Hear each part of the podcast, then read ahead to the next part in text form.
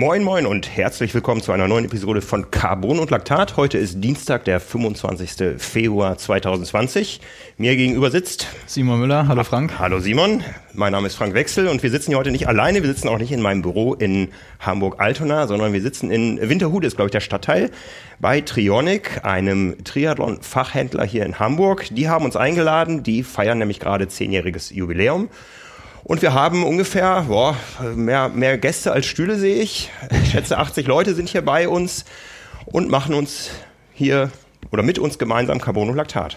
Ich ja, freue mich das, drauf. äh, Das, äh, das warten wir erstmal ab. Wir haben hier jetzt äh, für die Leute, die es ähm, hören und nicht sehen, wir haben auch eine Videoaufzeichnung, aber einen äh, dritten Stuhl und hoffen jetzt am Anfang auf rege Beteiligung. Und du hast am Anfang schon gesagt, ähm, hier vorne ist das Mikro und wenn keiner nach vorne kommt, wandert das Mikro nach hinten. Von daher schauen wir mal, was sich so ergibt jetzt.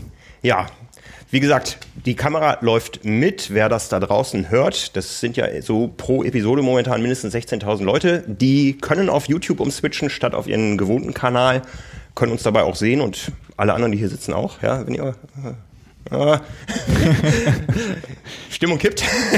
Die, die meisten jedenfalls. Die ja, meisten.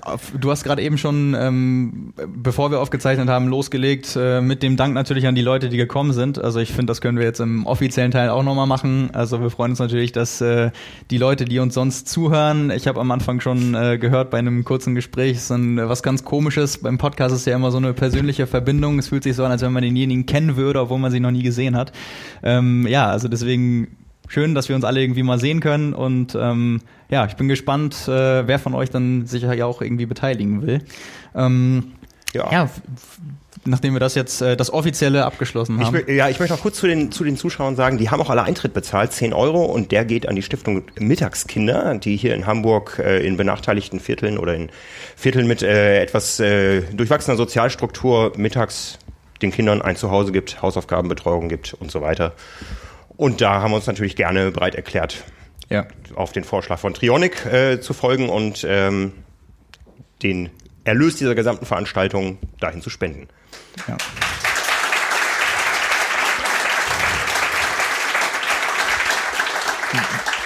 Weil ihr eure Hände gerade schon so benutzt, wollen wir mal vielleicht äh, anfangen, anfangen damit, wer alles schon mal einen Triathlon gemacht hat. Hebt doch einmal die Hand vielleicht.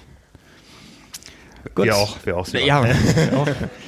das sind ja fast alle. Gehen wir mal durch. Wer hat schon mal eine Mitteldistanz gemacht? Oh, ein bisschen weniger. Wer hat schon mal eine Langdistanz gemacht? Ja, also ich du auch? auch, Ja, ja. Wer war schon mal auf Hawaii in jeglicher Form?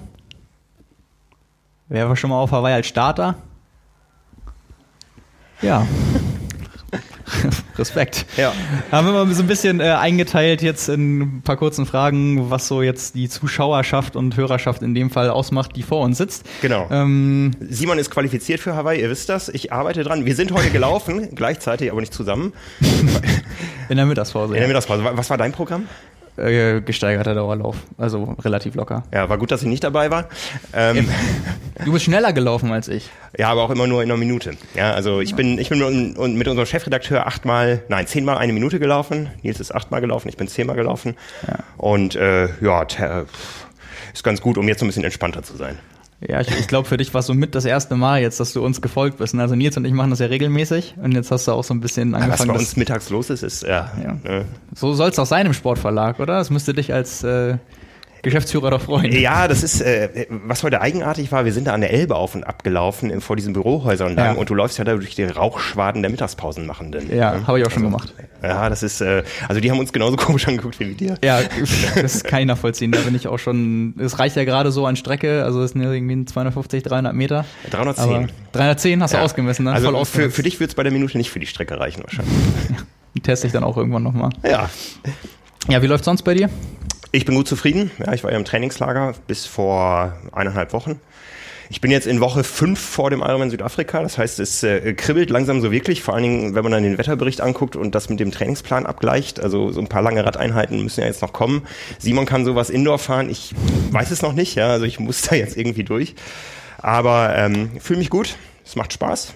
Also mehr als ich getan habe, kann ich nicht tun, um, um ja, dir mit der Quali zu folgen. Mal gucken, ob es klappt. Äh, ähm, ansonsten, wen, wen sehe ich, sehe ich in Hamburg am Start? Ironman Hamburg? Irgendwelche aus der M45 dabei? und, der, und der war schon auf Hawaii. Also ich, ich muss das jetzt in Südafrika klar machen. Also, du bist gleich dran hier. Ich will dein Training. Willst, willst, ja, genau. Willst du vielleicht ein paar Trainingsdetails austauschen hier? Da können wir, ja. Wie war denn so, so allgemein gefragt? Franken interessiert dich gar nicht dafür, aber so deine letzte Leistungsdiagnostik, wie sah das so aus? Wer ist dein Coach? die letzte Leistungsdiagnostik ist lange her, ich glaube so sechs Jahre. Und ja. Ich habe zwei Jahre lang nicht trainiert, davor war ich auf Hawaii und gucken, was diesmal klappt. Also er wird mir so lang, langsam ein bisschen sympathischer. ja, aber bei dir, du hast deine Quali schon lange in der Tasche, aber bist eigentlich, ich habe irgendwie nicht, nicht gemerkt, dass du eine Pause gemacht hättest. Ja, doch. So ein bisschen. Also ich bin ja danach direkt krank geworden und lag zwei Wochen komplett flach und als ich dann wieder okay, angefangen das Ja, okay, zwei Wochen habe ich mir danach doch noch gegeben, aber so nach vier Wochen, ähm, also klar, so du kennst das ja auch, Leistungssport ist das eine, aber so ein bisschen Bewegung und Training braucht man ja auch, um sich irgendwie gut zu fühlen.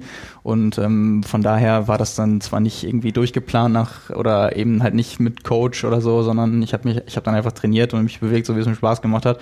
Aber ich bin auch äh, tatsächlich, wie du schon sagst, eher ein Freund davon, wenig Pause zu machen. Ich glaube, die letzten vier Jahre hatte ich eigentlich keine Saisonpause. Ähm, aber noch bin ich damit auch nicht auf die Schnauze gefallen.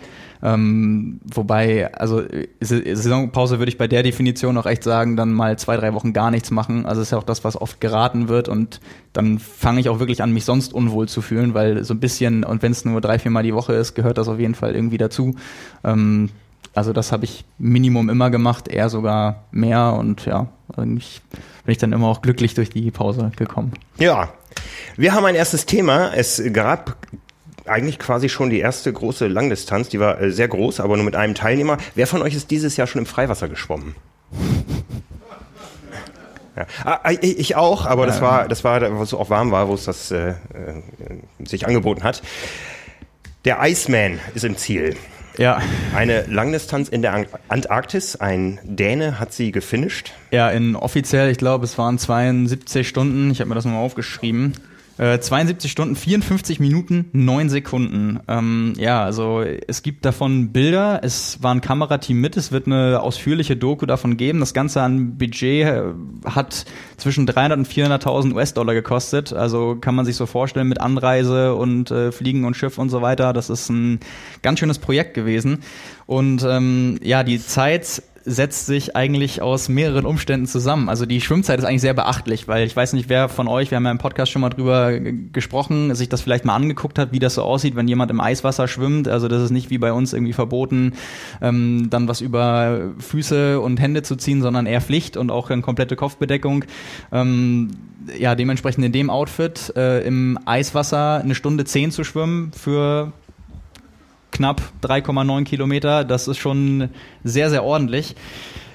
Nur wer sich das vorstellen kann, wie es ist, mit einem Fatbike 180 Kilometer durch Tiefschnee und über Glatteis zu fahren, der wird wahrscheinlich auch äh, vermuten, dass das nicht in Richtung äh, 4 Stunden 30, 5 Stunden 30, 6 Stunden 30 äh, geht bei so einem Vorhaben, sondern äh, in dem Fall in Richtung 33 Stunden und 33 Minuten. Ähm, und äh, es ist tatsächlich so, in der Antarktis, wo das Ganze ja stattgefunden hat, äh, dass Anders Hofmann, so wie der 29-jährige Däne heißt, der das jetzt gefinisht hat, einfach auch schon vorher eingeplant hat, das natürlich auch lang trainiert und getestet hat, dass er alle paar Minuten noch einfach umfällt. Weil die Bedingungen dann so sind, es ist so glatt und so kalt und äh, so viel Schneewechsel da auf der Route, dass äh, er das auch einfach nicht durchfahren kann. Dementsprechend 33 Stunden, 33 Minuten. Und ähm, nach 22 Kilometern beim Laufen, wo er zwischenzeitlich dann auch mit Schneesturm und so weiter eine Durchschnittsgeschwindigkeit von 3 km/h hatte, was jetzt, wie wir alle wissen, nicht so schnell ist, ähm, musste er fast einen Tag pausieren mit der kompletten Crew. Also dabei waren noch zwei Polarguides, die da auch die Route festgelegt haben und die da in die Hand genommen haben, weil das ganze Jahr, also ohne dürfte man das auch gar nicht machen, das ist auch alles reguliert.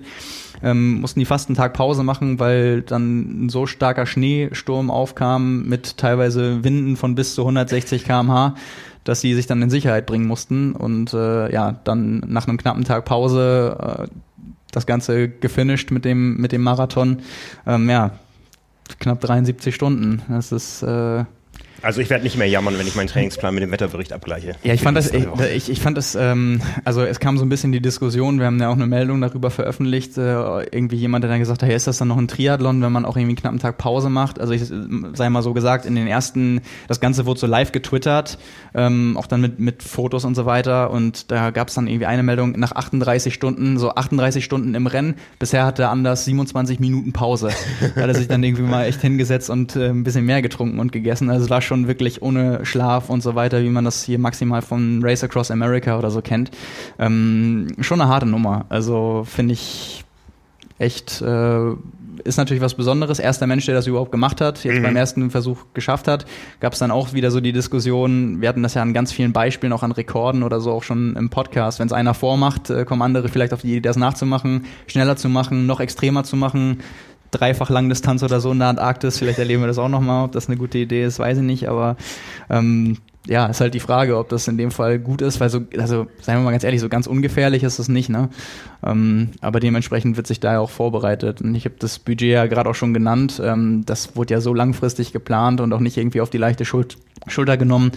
Ähm, dementsprechend finde ich persönlich, ist es einfach nur eine ziemlich faszinierende Leistung. Also zwischen, zwischenzeitlich wurde auch noch bekannt gegeben, dass die während der ganzen Aktion auch noch Spenden gesammelt haben. Ich habe nochmal geguckt, wofür. Das für eine dänische Organisation, ähm, die was für die Umwelt tut. Da sind jetzt während des Rennens knapp 10.000 US-Dollar zusammengekommen. Und äh, das Ganze war, hat auch als, als Sinn und Zweck äh, auf die Plastikverschmutzung auf der Welt aufmerksam zu machen. Das haben sie auch nochmal in dem Zug dafür genutzt. Und ähm, als, als letzten Punkt dazu vielleicht noch ähm, eigentlich eine ganz witzige Geschichte, wie der Anders Hofmann auf die Idee gekommen ist. Nämlich, der hat die Doku gesehen 2017, The Jump, wie jemand mit Bord- und Lenkdrachen von die, in, in Dubai ist es dann, von diesem großen Hotel Al Arab, von dieser Plattform runtergesprungen ist. Einfach so als Extremsport-Event. Und da gab es eine komplette Dokumentation. ja. Ja, also es ist, äh, ja, ich weiß nicht, ob irgendwer das vielleicht gesehen hat, ich habe es auch nicht gesehen, nur das als, als Begründung, wie man auf so eine Idee kommt, äh, der wurde einfach von anderen Extrembeispielen inspiriert und äh, hat dann gesagt, irgendwie, ja, ich bin Triathlet, da muss ich da jetzt irgendwas finden. Und wir haben das ja schon mal gesagt irgendwie, also das ist ja jetzt niemand, der sonst außergewöhnliche sportliche Leistung im Triathlon erzielt hätte. Das ist ein gut trainierter Triathlet. Aber mhm. der wollte eben dann zeigen, dass solche Sachen eben dann trotzdem möglich sind und du halt nicht irgendwie mal ein Rennen gewinnen musst oder sowas, um für, also dazu in der Lage zu sein. Ja, spannende Geschichte. Ich bin sehr gespannt, ähm, was aus der Doku wird. Ob die für jeden irgendwie zugänglich sein wird. Ob das vielleicht mal ein Film wird, ob man die kaufen kann oder so, das weiß man noch nicht. Ja. Aber wir, wir bleiben da mal dran. Und äh, ich glaube, das sind sehr, sehr faszinierende Bilder. Also alles, was man da jetzt schon so mitbekommen hat, das ist echt äh, was Besonderes. Und ähm, ja, ich wäre sehr gespannt, das anzugucken, auf jeden Fall. Auf jeden Fall, auf jeden Fall. Aber mir reicht es weiterhin mit äh, Südafrika als südlichsten Punkt. Also Ja. ich bin nicht so der Kältetyp, aber äh, es ist ja auch noch offen, ob, ob ich hinfahre. Ja? Also momentan reden wir alle täglich auch im Büro über das Coronavirus. In Afrika ist noch nicht viel passiert, aber die Einschläge rücken näher und ähm, es sind jetzt noch fünf Wochen. Ähm, so ein bisschen Sorge habe ich, dass das Rennen überhaupt stattfindet. Echt, meinst du? Ja, äh, oder das, das Rennen, äh, das Rennen wird wahrscheinlich als letztes abgesagt. Ironman steckt dahinter, aber was weiß ich, was in fünf Wochen mit äh, Flugreiseverkehr und so weiter noch passiert. Ja, also Ja. So ganz sicher sein können wir uns nicht. Ja, es äh, geht ja auch täglich durch die durch die Sportbranchenmedien, was passiert mit den Olympischen Spielen in Japan. In Asien ist das Thema ja deutlich größer. Ja. Keiner weiß es. Ja, ich glaube, also wir hatten das ja heute auch schon mal. Schwierig wird es halt irgendwie, wenn so Afrika erreicht wird, wo einfach die ganzen Infrastrukturen für so Gesundheitswesen und Krankenhausaufenthalte gar Mhm. nicht gegeben sind, weil die, ich sag mal so, bei, bei uns ist es ja ähm, einfach nicht schlimm in dem Fall, also in, in dem Vergleich da. Ja, uns ja. uns Mhm. passiert in dem äh, Ausmaß ja nichts, aber in, in Afrika äh, sind die Menschen verloren. Also das kann man glaube ich so sagen. Und äh, wenn der Punkt dann irgendwie kommt, äh, dass es das Ausmaß annimmt, dann wird es natürlich auch mit allen Veranstaltungen und was du eben auch gesagt hast, Flughäfen und Reisen, nimmt dann auch nochmal eine andere Dimension an. Ja, wollen wir es nicht hoffen, aber ich finde, ähm, ha- hast du das jetzt in, ich meine, ich weiß nicht wie, mittlerweile schon 20 Jahre fliegst du für Sportveranstaltungen um die Welt, oder? So Ja. um und bei. Hast du irgendwann mal was Vergleichbares erlebt, was so, so internationale Auswirkungen hatte? Wir haben ja schon über SARS und so gesprochen, Ja. was du bei Veranstaltungen mal hattest, aber dass so Flugverkehr sicherheitshalber eingestellt wurde?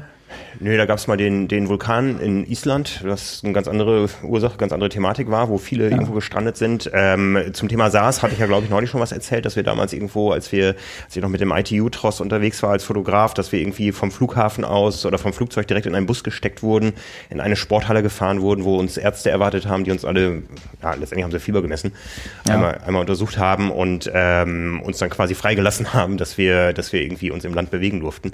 Ähm, Gibt es immer wieder mal. Ich glaube, ähm, es ist ganz schwer, eine Prognose abzugeben. Ja, ähm, eben vor ein paar Minuten kam noch irgendwo dass äh, aus Amerika, dass die Amerikaner sich darauf vorbereiten sollten, dass es passieren wird. Es ist nicht mehr eine Frage, dass es passieren wird, dass es einen größeren Ausbruch gibt, sondern mhm. nur, wann es passieren wird.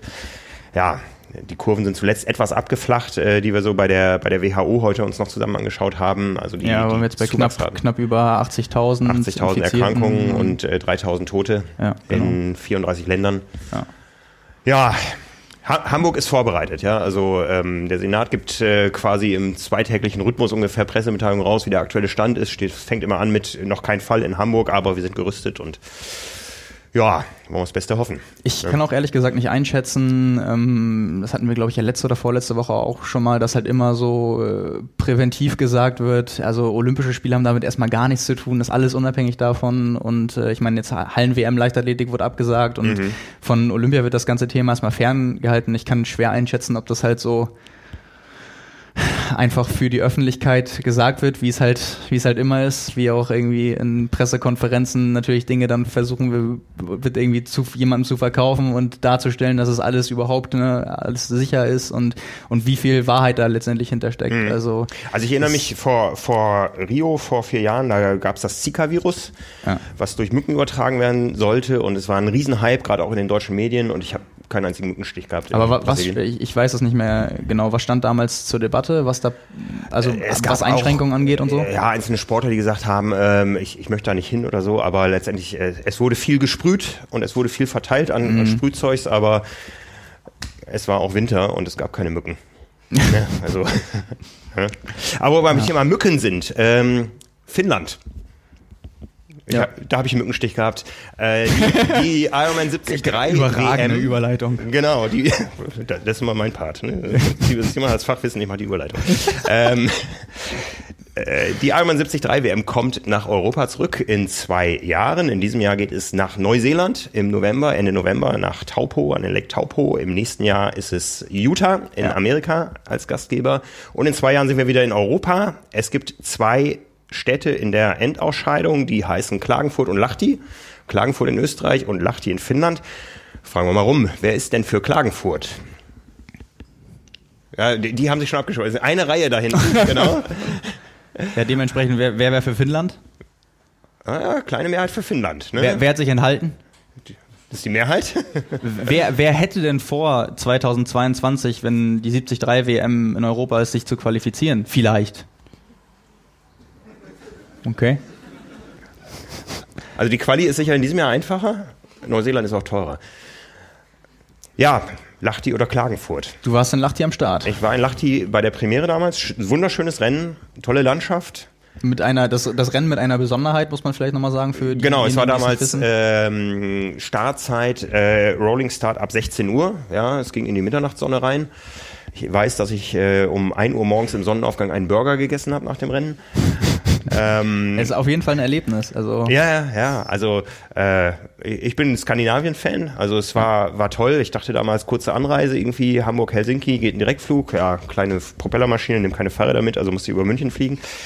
Äh, aber ganz tolles Rennen, also kann ich mit oder ohne WM empfehlen. Also ist ein schönes Reiseerlebnis, Stunde von Helsinki entfernt, irgendwo in den Wäldern. Es gibt ähm, äh, ja eine Skisprungschanze und ein bisschen Stadt. Sonst eigentlich nicht viel. Und ich glaube, das ist allein schon einer der Gründe, warum es Klagenfurt werden wird.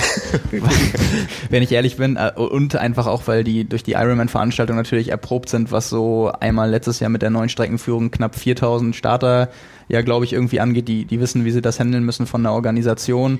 Ähm, und ich, ich weiß nicht, das kannst du besser einschätzen. Du hast ja gerade schon gesagt, mit den, mit den Flügen. Denkst du, das wäre international unproblematisch, Lachti als Austragungsort zu nehmen? Ich glaube, es gab größere Veranstaltungen in Helsinki als eine 73 WM in Lahti. Ja, also da gab es ja auch schon eine Leichtathletik-WM vor ein paar Jahren, also das, das wird schon gehen. Wie, wie weit ist das dann noch von, von eine Helsinki? Stunde, eine Stunde, eine Stunde ungefähr. Und ich glaube, es gibt eine direkt, direkte Bahnverbindung, auch glaube ich fast aus dem Airport. Also ja, ich weiß nicht, ob Klagenfurt flugtechnisch zentraler liegt. Ja. ja also man muss ja auch nicht überall mit dem Flugzeug hin. Genau, die fahren alle im Rad. genau. Aus Amerika. Ja. Ich war damals mit, mit, mit Thorsten Schröder am Start. Ja, ja. Ihr, ihr, kennt ihn, den Ironman-Finish aus der Tagesschau und der ist tatsächlich mit dem, äh, mit dem Bulli hingefahren. Mhm. Ja, gut, von hier ist es ja auch möglich. Also ja. klar, ja. aber das ist ja das Phänomen, was du gerade schon angesprochen hast. Also wenn die 73 WM in Neuseeland ist, dann sieht da das Startfeld auch äh, von den Nationen anders aus, als wenn es jetzt in Europa ist. Es ist ja schon ein bisschen immer abhängig vom Austragungsort. Aber ja, mal sehen. Also Klagenfurt hat ja ganz groß auch angekündigt, wann war es letztes Jahr oder so, dass sie sich darum bemühen werden und dass das ein großes Vorhaben ist. Von ja. Lachti hat man es jetzt vorher auch noch nicht gehört. Nee, das war auch für uns eine Überraschung, dass das genau. die Tage daraus kam. Ne? Und Klagenfurt wird, wird da großer Favorit sein und ja. Äh, ja, Österreich hat schon mal eine tolle 73 WM gemacht, damals in Zell am See. Und äh, in, dem, in dem Jahr, wo Rad gefahren wurde, du warst am Start, als das Radfahren im August ausfiel wegen Schneefalls. Ne? Also ja. ja, war gut für dich, glaube ich. Es war sehr gut für mich, ja. Ja, also, äh, aber 73, die Saison läuft und zwar am Wochenende gab es ein Rennen ähm, fern von hier in Geelong in Australien und du hast Ergebnisse. Ja, gewonnen hat Josh Amberger, der jetzt unter Philipp Seib trainiert, also äh, quasi zwei Wochen im Einsatz und direkt äh, jetzt mit dem neuen Coach einen ersten Sieg eingefahren. Er hätte auch wie, mit dem alten Sieg Ich wollte gerade sagen, wie groß der Anteil jetzt daran ist, äh, lässt sich sicherlich drüber diskutieren, aber ähm, ja, Josh Amberger vorher irgendwie relativ aggressive Aussage, nachdem er irgendwie zwei oder dreimal vorher Zweiter geworden ist, hat er schon gesagt, jetzt ist irgendwie auch mal Zeit, das Ding zu gewinnen. Hat er tatsächlich geschafft, äh, im Duell mit Sam Appleton, der auch schon gewonnen hat, äh, beide zusammen geschwommen, gemeinsam aus dem Wasser, zusammen Rad gefahren und letztendlich Josh Amberger im Laufduell gewonnen, sich, sich letztendlich durchgesetzt gegen einen eigentlich stärkeren Läufer. Also Sam Appleton war, glaube ich, die letzten fünf Jahre immer in den Top Ten äh, bei der 73 WM. Also wäre normalerweise auch äh, eigentlich deutlicher Favorit gewesen, auch gerade bei einer Laufentscheidung. Aber insofern spannend, weil ähm, den kennt man ja eher, wie gerade jetzt schon gesagt, auch international so als Mitteldistanzspezialist. Äh, hat letztes Jahr in, wo war's, Western Australia seine erste Langdistanz gemacht. Ähm, und deswegen den kompletten Dezember danach dann erstmal nichts mehr. Das heißt, die Saison für ihn ist jetzt extrem jung auch noch und äh, da ist er vielleicht nicht ganz auf dem Niveau wie sonst. Ähm, ja, Sam Appleton auf äh, Platz zwei war auch am Ende knapp 31 Sekunden. Endzeit von Josh Amberger 3 Stunden 44 08 und auf Platz drei äh, Tim van Berkel mit der schnellsten Laufzeit des Tages in 1 12 19. Ich habe mal so ein bisschen äh, rumgekramt und geguckt, äh, was so Daten angeht für die Leute, die es immer interessiert äh, findet man tatsächlich mittlerweile bei Strava von extrem vielen Profis. Also ich bin echt äh, positiv überrascht äh, mittlerweile, was da alles preisgegeben wird. Früher ist es ja immer so gewesen, dass da eher ein Geheimnis draus gemacht wurde. Ähm, vielleicht auch gerade an solch oder wegen solchen Phänomenen, die man dann immer wieder feststellen kann, wenn man sieht, äh, Sam Appleton hatte eine Durchschnittsleistung von 290 Watt, äh, 293 Watt Normalized Power und äh, Tim van Berkele Dritter geworden ist, allerdings auch äh, fünf Minuten, zehn Sekunden langsamer gefahren ist, äh, hatte 256 Watt stehen. Die Aufzeichnung sieht plausibel aus, erscheint mir tatsächlich sehr, sehr wenig, auch wenn er einen Ticken kleiner ist, aber das ist im Vergleich echt nicht so viel, wenn man bedenkt, dass, glaube ich, die, die maximale Durchschnittsleistung von Lionel Sanders bei einem 73 366 Watt beträgt. Äh, ich glaube, viel länger als äh, 5, 6 Minuten kann ich das auch nicht fahren. ähm, das ist dann schon, also das ist nicht mehr, nicht mehr eine Welt, das sind schon drei Welten irgendwie. Aber ganz spannend, das mal so nebeneinander zu legen. Also, dass so fünf, gehen wir jetzt mal davon aus, irgendwie so Varianz bei oder Messungenauigkeit, wenn wir das mal einfach mal rausrechnen, ähm, müsste man natürlich jetzt genauer irgendwie aufs Gewicht drauf eingehen, aber dann wären das ähm, drei und, nee, 34 Watt ähm, bei einem Unterschied von 5 Minuten 10 auf 90 Kilometer. Ähm, ja, also wer da vielleicht von sich auch irgendwie Daten kennt und sich mal fragt, so eine Abstufung, wie viel weniger Watt ähm, und zeitlichen Abstand, klar, da könnte man jetzt auch irgendwie eine Diskussion äh, aufmachen, sich das Equipment mal anschauen, Sitzposition, aber da ist einfach, wird auch eben, finde ich, wieder mal verdeutlicht, wie viel da abseits von der Reihenleistung mhm. äh, drin ist, weil das kann man, glaube ich, echt so sagen, 256 Watt. Ähm, das wird im ambitionierten Age-Grouper-Bereich äh, überall auf der Mitteldistanz gefahren. Und ähm, Moment hier M45 Hamburg? ja, gut. Das ist gut. Jetzt bei einer Langdistanz oder bei der Mitteldistanz? Bei der Langdistanz. Ja. das war, war ja auch, ja, aber gut, das ist, ähm, weiß man immer nicht so genau. Wie gesagt, äh, ich habe in die Aufzeichnung reingeguckt, äh, das sah alles okay aus. Wenn das jetzt so ein Phänomen ist wie grundsätzlich 10, 20 war zu wenig gemessen, kann man es natürlich in die Tonne treten. Ähm, aber das kannst du nie überprüfen. Mhm. Von daher ähm, ist es mal ganz interessant, da so zu gucken. Ähm, Tim von Bergler, den schnellsten Laufsplit, habe ich gesagt, da hat die Aufzeichnung, äh, das ist ja auch immer diese, Diskussion, wie lang sind die Strecken wirklich beim Triathlon. Umso schöner ist es eigentlich, dass gerade bei den Top-Athleten das mittlerweile so öffentlich gemacht wird, dass es nachvollziehbar ist. Haben, glaube ich, alle was von aufgezeichnet wurden da und das stimmt dann mit der Lauf, mit dem eigentlichen Laufsplit auch überein, 20,94 Kilometer. Ähm, das wäre dann für die 1,12,19, die er stehen hatte, ein 3,29er Schnitt. Ähm, ja, Strecke war auch nicht so einfach, aber ja, eigentlich ganz spannend. Äh, Phänomen noch, um das einmal abzuschließen, Platz 4 ging an Tim Reed, Ironman 73 Weltmeister von 2016, Platz 5 an Matt Burton, der die Woche zuvor in Wanaka Zweiter geworden ist und Platz 6 äh, an Craig Alexander. Die meisten von euch kennen Craig Alexander. Der ist unsere Altersklasse, glaube ich. Ja, oh Mann, mach mir doch das. Ich wollte gerade fragen, wie weiß jemand, wie alt er mittlerweile ist? Dann, äh, ihr könnt irgendwann mal was reinrufen hier. 6, 46. Ja, also und der, der hatte die zweitschnellste Laufzeit, wenn ich mich täusche. Ja, 1,13,23, also ist noch über eine Minute schneller gelaufen als der Sieger. Ähm, ja, es ist Ja. ganz, Und ganz er, er, ist der, er ist der älteste Hawaii-Sieger aller Zeiten, also bis zu diesem Oktober. Ja. Weil Jan Frodeno wäre älter.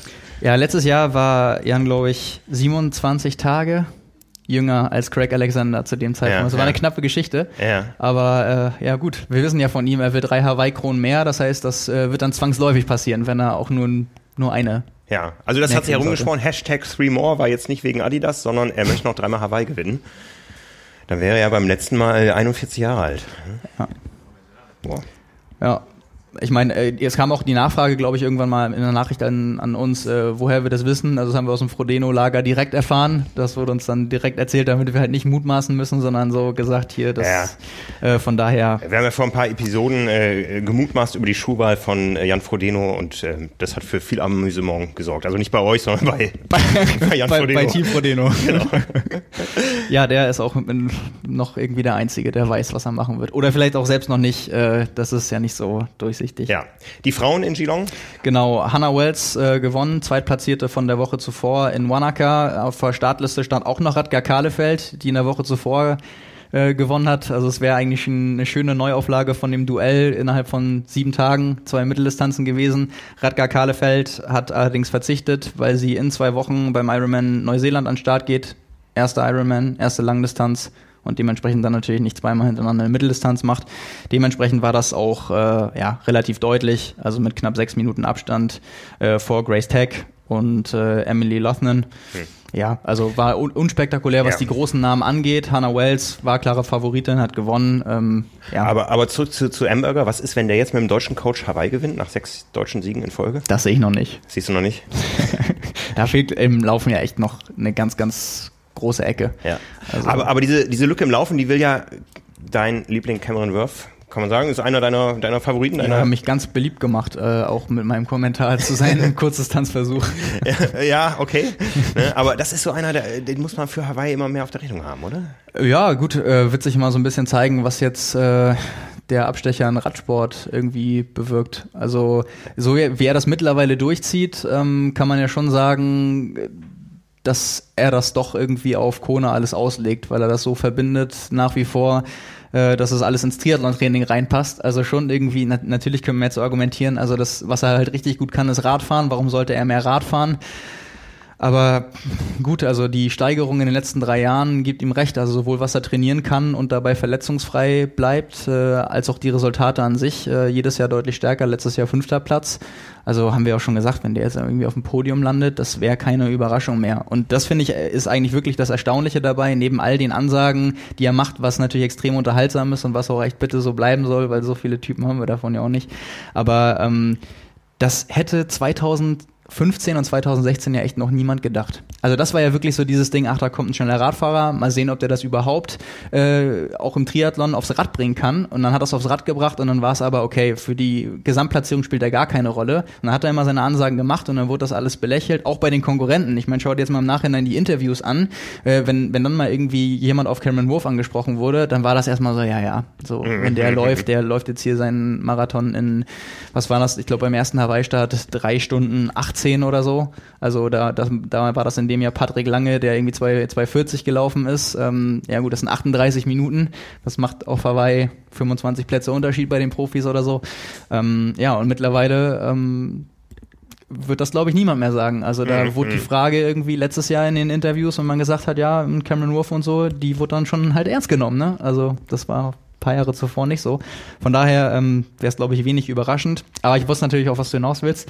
Cameron Wolf äh, hat jetzt seine, seine erste Rundfahrt beendet, Algarve-Rundfahrt, wir haben es angesprochen, für Team Ineos ähm, Als in Portugal Radprofi. Mhm. als Radprofi äh, an der Seite von ähm, Geraint Thomas, von Rowan Dennis und äh, ja, hat auch da, wie ich gerade schon gesagt habe, äh, das genutzt, um das wieder mit dem Training zu verbinden. Ähm, fünfte Etappe war ein Einzelzeitfahren über 20 Kilometer. Das hat er mit 380 Watt hinter sich gebracht, ist dann 73. geworden von 163 und das finde ich insofern ganz spannend, weil äh, die Frage kam ja immer an Sebastian Kienle ganz oft so, weil lang der stärkste Radfahrer gewesen und dann hieß es ja so, was meinst du, kannst du denn, wenn du mal bei den Radfahrern mitfahren würdest, irgendwie das Einzelzeitfahren bei der Tour oder so. Und da war er ja auch immer so ehrlich und hat gesagt, okay, also hätte ich keine Chance, wahrscheinlich wird man nicht letzter werden, weil es da ja die Spezialisten gibt, die beim ähm, Einzelzeitfahren eigentlich dann nur irgendwie das, das Ausfahren betreiben, die hast du halt immer.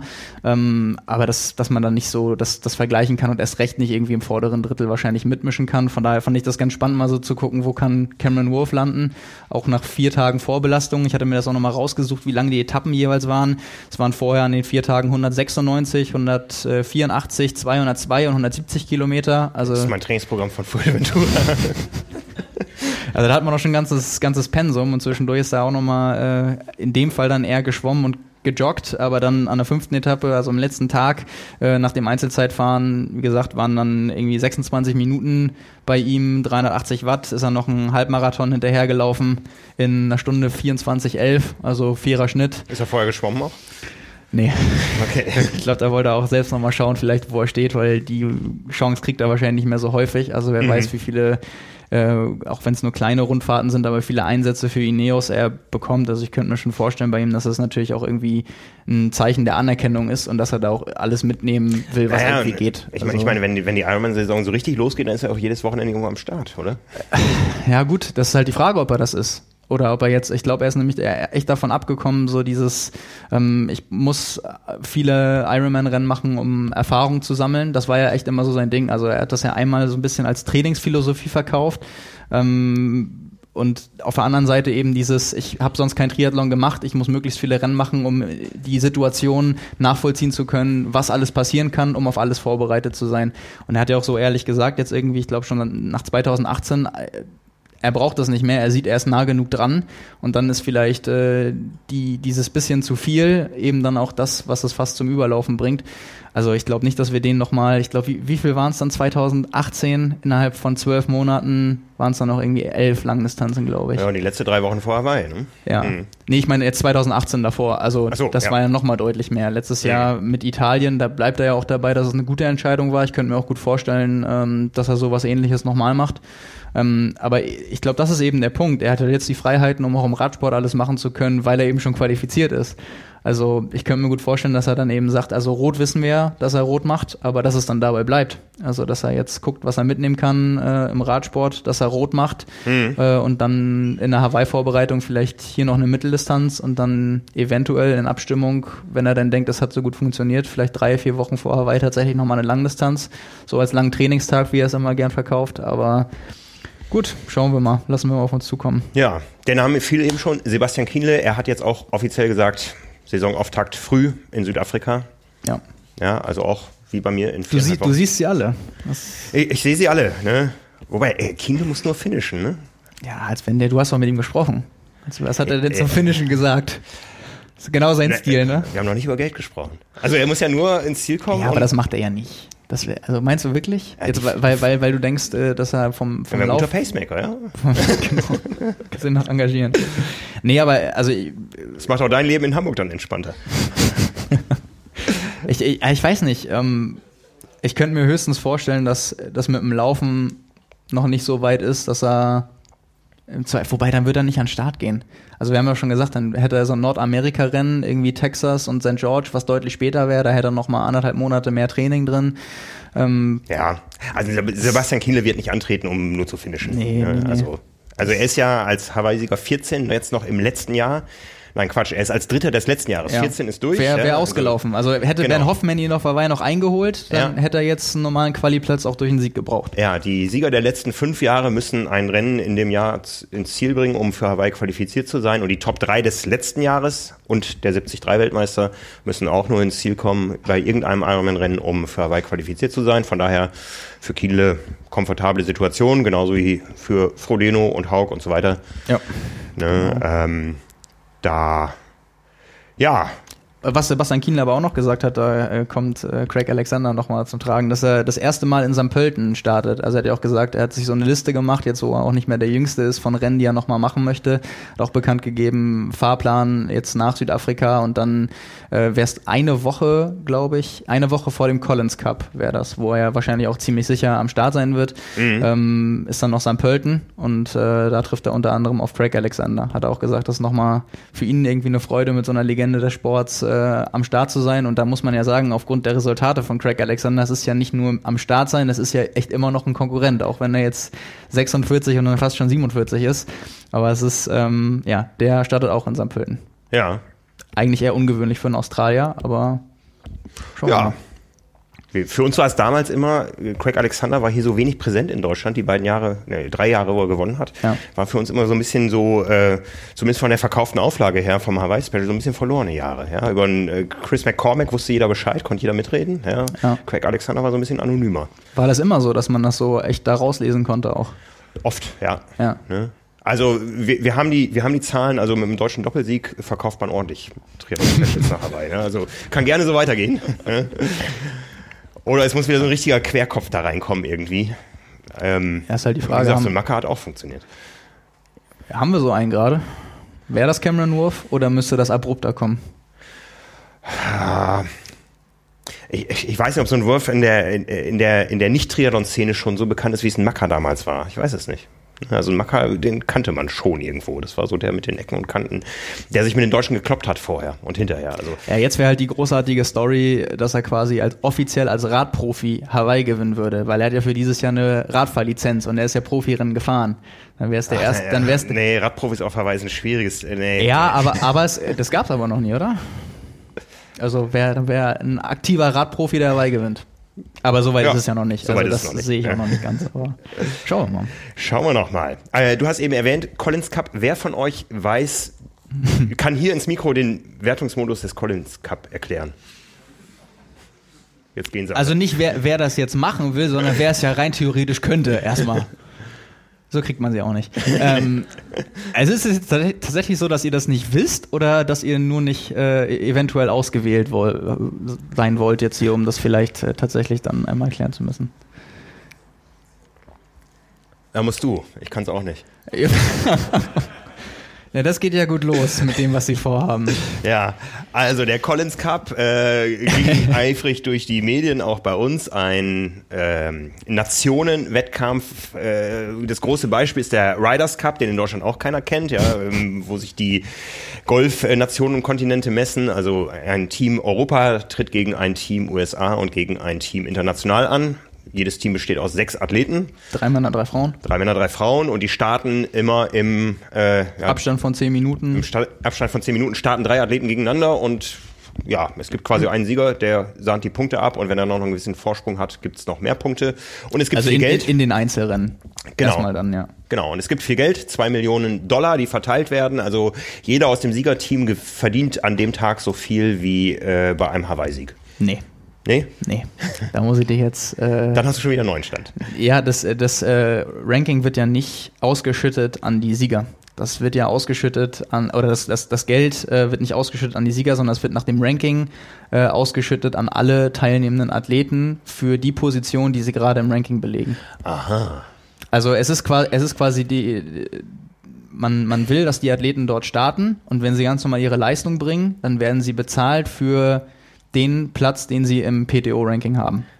Und es gibt nochmal ein Bonusgeld fürs Ranking. Da, da, das, ist, das, ist jetzt, das ist jetzt neu, das Ja. ist quasi das, das neue Thema, aber nur beim Collins Cup selbst ähm, kriegt jetzt auch nicht irgendwie, also es bringt dir, das würde ich dann, ich, ich könnte es kaum glauben, aber dann würde es dir nicht mal was bringen, ob du gewinnst. Okay. Also dann würdest du, wenn du im Verlierer, in einem der beiden Verliererteams bist, äh, aber ganz normal deine Leistung ablieferst und du bist im PTO-Ranking auf Platz 34, dann wirst du, kriegst du einfach das Geld, was für Platz 34 vorgesehen ist. Ah, ja. Unabhängig von dem, wie das Rennen ausgeht. Das ist, glaube ich, nur dazu da, damit die Athleten überhaupt dahin kommen. Aber es wird nicht, äh, es ist quasi kein Plas klassisches, klassisches Preisgeld. Also ist das kompliziert, meine Güte. ja.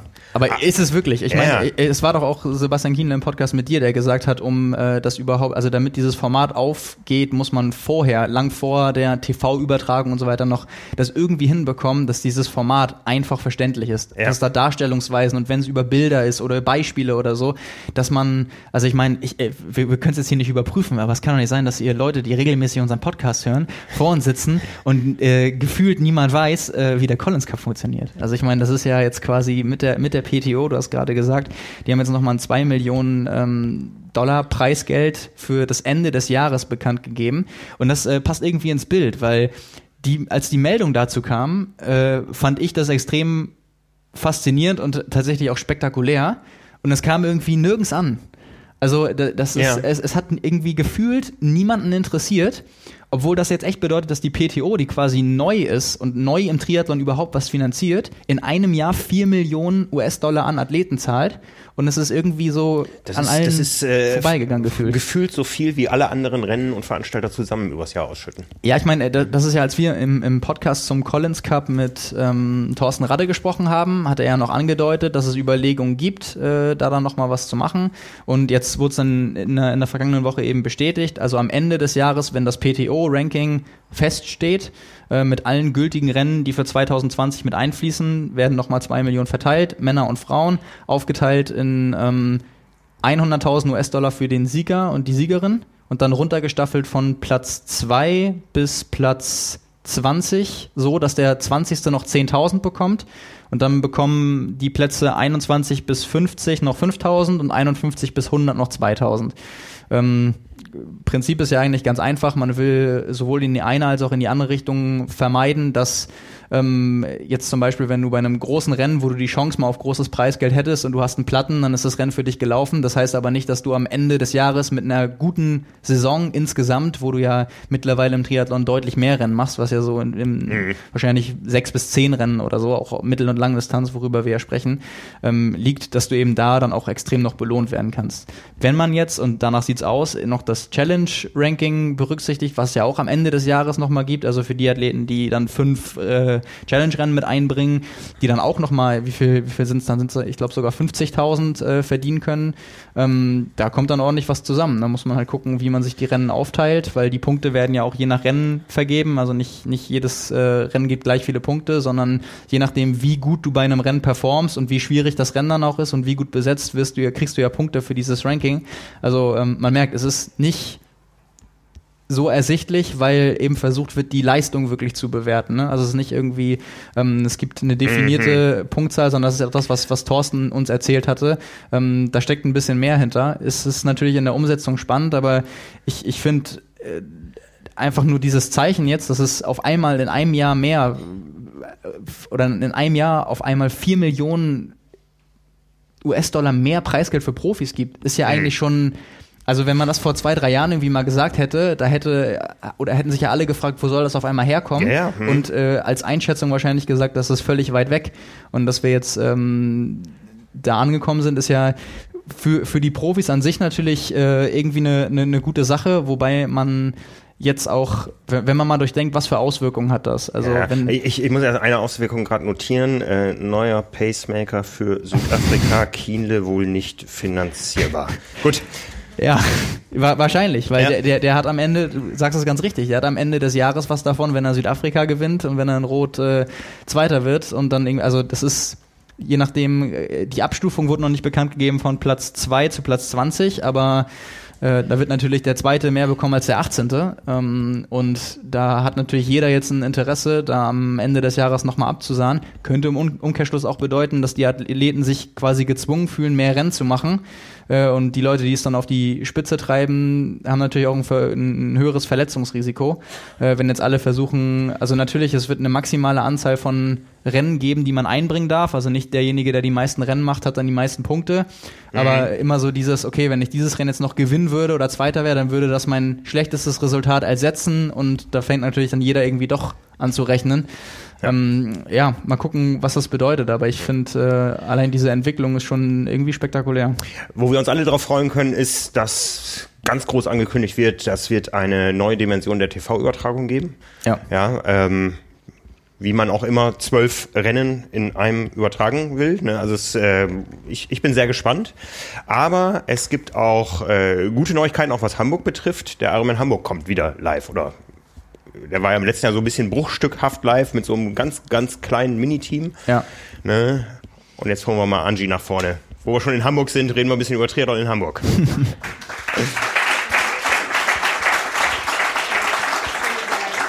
ja, rutsch ein bisschen ran hier. Das ist dein Mikro. Ne?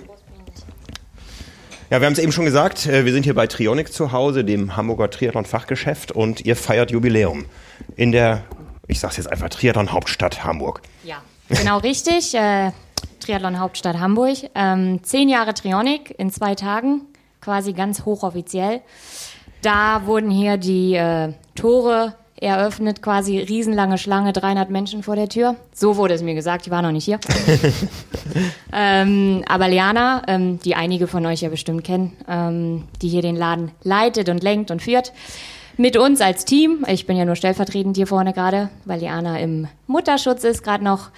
Und ähm, ja, nö, in zwei Tagen ähm, ist dann quasi das erste, ähm, ja, die erste Dekade voll. Was bedeutet für euch hier die Veranstalterszene? Ja, für uns bedeutet das natürlich ähm, ganz, ganz viele Menschen, die bei uns äh, reinkommen, vor allem im, im Sommer täglich. Ähm, ganz viele coole Dinge, die wir beraten können ähm, oder auf die, wie wir beraten können. Und ähm, ja, das ist das Wichtige, glaube ich. Was, was unterscheidet denn den Kunden, der zum ersten Mal bei der Sprintdistanz an den Start geht? Genau, nimm, nimm das Mikro einfach. Sehr. Der bei der Sprintdistanz zum ersten Mal an den Start geht, von dem, der äh, in diesem Jahr zum vierten Mal beim Ironman startet. Was für uns die, die Unterscheidung ist oder Ja, was? ja. ja, naja, das ist ja so, wenn jetzt jemand reinkommt und sagt, ähm, moin, ich habe mich angemeldet, erster Triathlon, dann weißt du erstmal, okay, jetzt kann ich mal ganz vorne wieder anfangen. Jetzt kann ich mal erzählen, ähm, ja, das sind äh, Run-Laces, du brauchst ein Startnummernband, die Kleidung könnte dies oder jenes sein, muss aber nicht. Also du kannst halt einfach nochmal von vorne anfangen. Wenn jetzt jemand reinkommt und sagt, ja, ich war zweimal auf Hawaii, ähm, ich brauche jetzt mal kurz das ausgetauscht oder mein Rad hat gerade dies oder jenes, wir decken ja dann doch viele Bereiche ab hier, dann gehst du halt ganz anders ran. Also dann ne, kannst du ganz über ganz andere Dinge vielleicht auch schnacken und ähm, ja, das ist ganz cool. Ja, mir hat mal ein anderer Händler gesagt, die schlimmsten Kunden sind die, die mit dem Satz anfangen, ich habe in der Triathlon gelesen. Ja, nein, nein, nein, natürlich nicht. Bei denen sagen wir, klar, haben wir auch gelesen. ähm, und, Das war äh, nicht abgesprochen. Das war nicht abgesprochen, nein. Aber das ist ganz, äh, ganz cool, weil quasi dadurch, dass ihr hier seid und wir den Laden haben ähm, und wir diese unfassbar coole Kernzielgruppe gemeinsam haben, ähm, ja, können wir uns da richtig gut austauschen. Also ne, das, was die Leute hier mit reinbringen, an sowohl schon Fachwissen als auch an Fragen, können wir dann irgendwie gemeinsam alle austauschen und äh, beraten, ja. Ja. Was, was mich nochmal interessieren würde, wie lange bist du jetzt schon dabei? Ich bin tatsächlich am 1. März zwei Jahre dabei. Ah, okay. Dann äh, bist du vielleicht nicht die Richtige für die Frage. Mich hätte nämlich interessiert, ob ihr das nochmal gemerkt hat, äh, habt äh, im Geschäft, äh, als der Ironman nach Hamburg gekommen ist.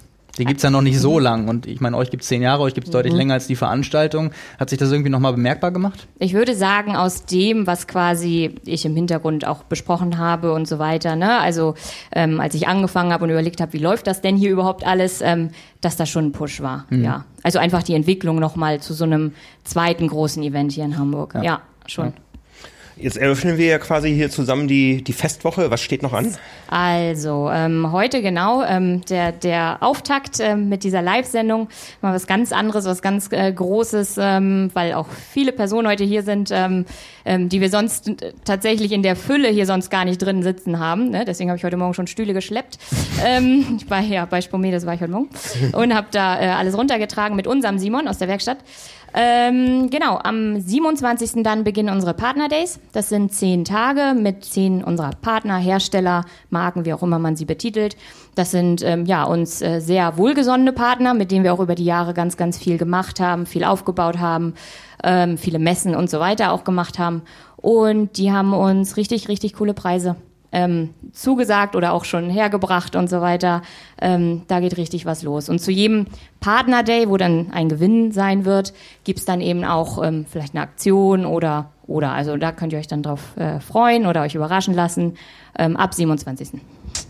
Ja, da schauen wir sich auch mal vorbei. Ja, bitte. Gut, danke Ansi. Danke. Ja. Wie gesagt, der Ironman Hamburg dieses Jahr wieder live auf Facebook. Äh, eins von, glaube ich, 19 Rennen, was Ironman insgesamt live überträgt. Nur Ja. ein 73-Rennen, das ist die Weltmeisterschaft. 73 WM. Genau. Eigentlich ziemlich schade. Also gibt, finde ich, genug 73 Rennen, gerade weil die auch ein bisschen kurzweiliger äh, zu gucken sind als Langdistanzen. Ich weiß nicht, was da die Überlegung ist, ob äh, man denkt, ach, für irgendwie viereinhalb Stunden, bis das alles äh, bei den Profirennen durch ist oder maximal fünf Stunden. Dafür setzt sich keiner auf die Rolle, Äh, ne? Nee. Da wollte ich gerade sagen, das ist das Gute bei den Langdistanzen. ähm, nee, aber dass die dann denken, den Aufwand für Kamerateams und so brauchen wir nicht äh, betreiben. Das äh, machen wir nur bei, bei Langdistanzen. Aber ich meine, von der, von der Wertigkeit irgendwie her auf der anderen Seite, die, äh, das wird ja übertragen, damit möglichst viele Leute auch zuschauen oder einen Service anzubieten. Und ob es jetzt so viele Leute gibt, äh, die eine Langdistanz live gucken und dabei äh, ihre sechs Stunden Koppeleinheit machen, das wage ich zu bezweifeln. Vor allem 19 Mal im Jahr oder 18 Mal in dem Fall. Ja. Ähm, ja, also von daher, das ist so das Einzige, was ich ein bisschen schade finde, weil häufig äh, denkt man ja doch irgendwie, dass äh, dieses oder jenes Rennen gerade über die Mitteldistanz war irgendwie so spannend, das hätte man schon gern gesehen oder man, man sieht die Bilder dann danach und denkt, ey, wenn ich da jetzt irgendwie ein paar Sequenzen hätte und wenn es nur im Nachhinein ist äh, oder auch wenn es dann nur als äh, kurzweiliges Rollenmaterial ist, ähm, freuen sich ja unglaublich viele. Ähm, ist ja trotzdem irgendwie so, dass es in den letzten zwei Jahren erstaunlich gut angenommen wurde. Also wenn man da die, die Zahlen auch sieht, ähm, klar, bei, bei Hawaii und bei der 73 WM hat das nochmal ganz andere Dimensionen, aber auch sonst bei den Rennen ähm, fand ich es insgesamt, äh, war ich teilweise erstaunt, wie viele Leute dann auch live gucken. Das hängt Mhm. sicherlich auch davon ab, äh, wie spät es äh, im einen Land ist, im anderen. Das ist ja echt immer Ja, Triathleten sind ja ausdauernd. Fragen wir mal, wer, wer hat denn Jan Frodeno's Zieleinlauf live gesehen im letzten Jahr? Und wer hat auch noch Anne Haug gesehen?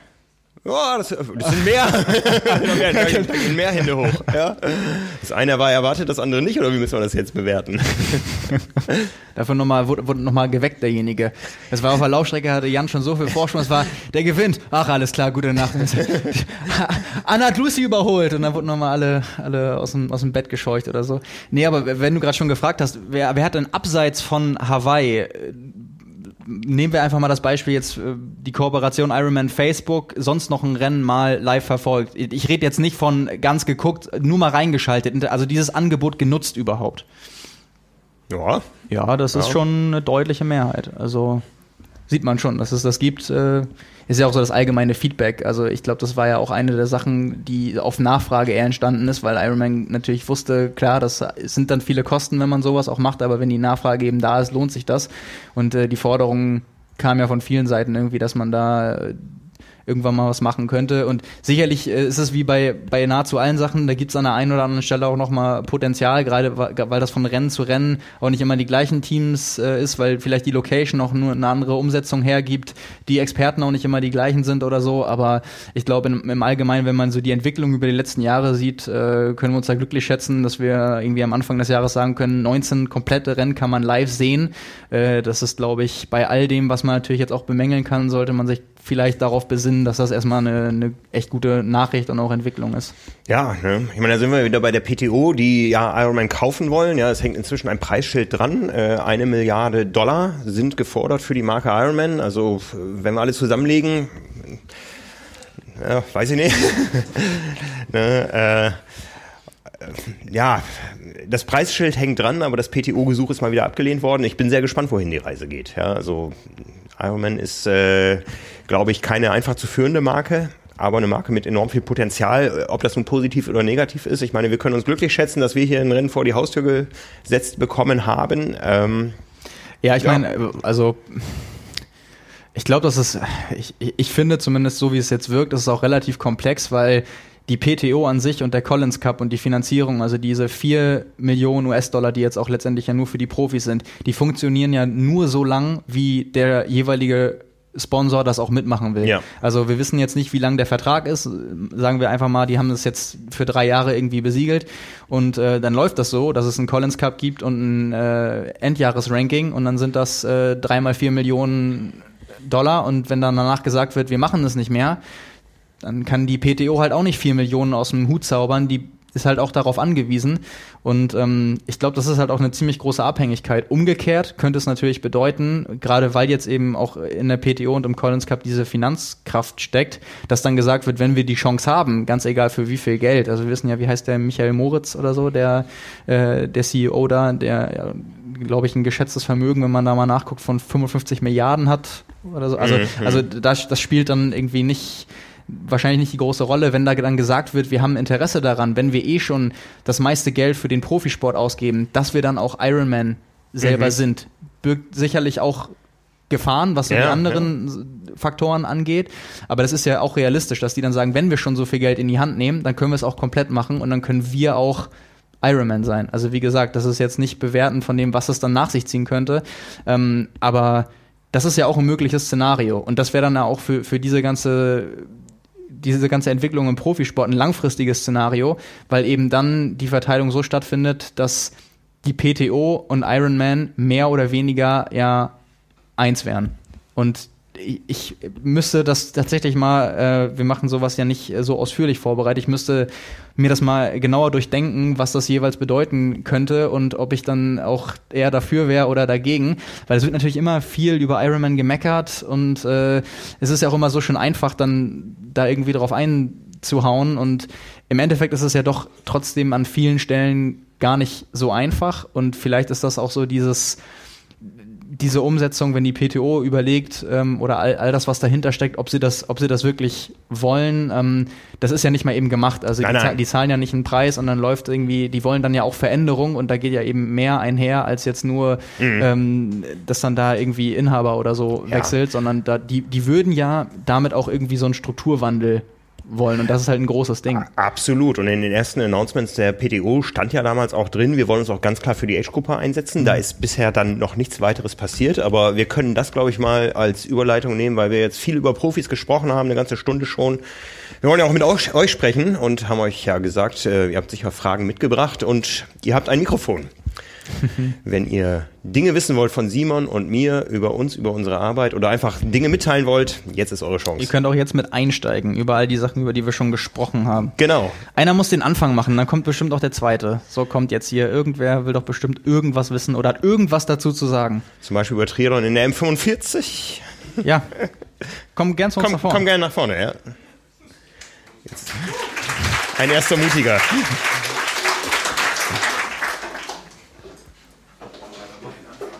Ja, hier ist dein Mikrofon. Ich gebe es dir mal in die Hand, das ist, glaube ich, besser. Nimm Platz.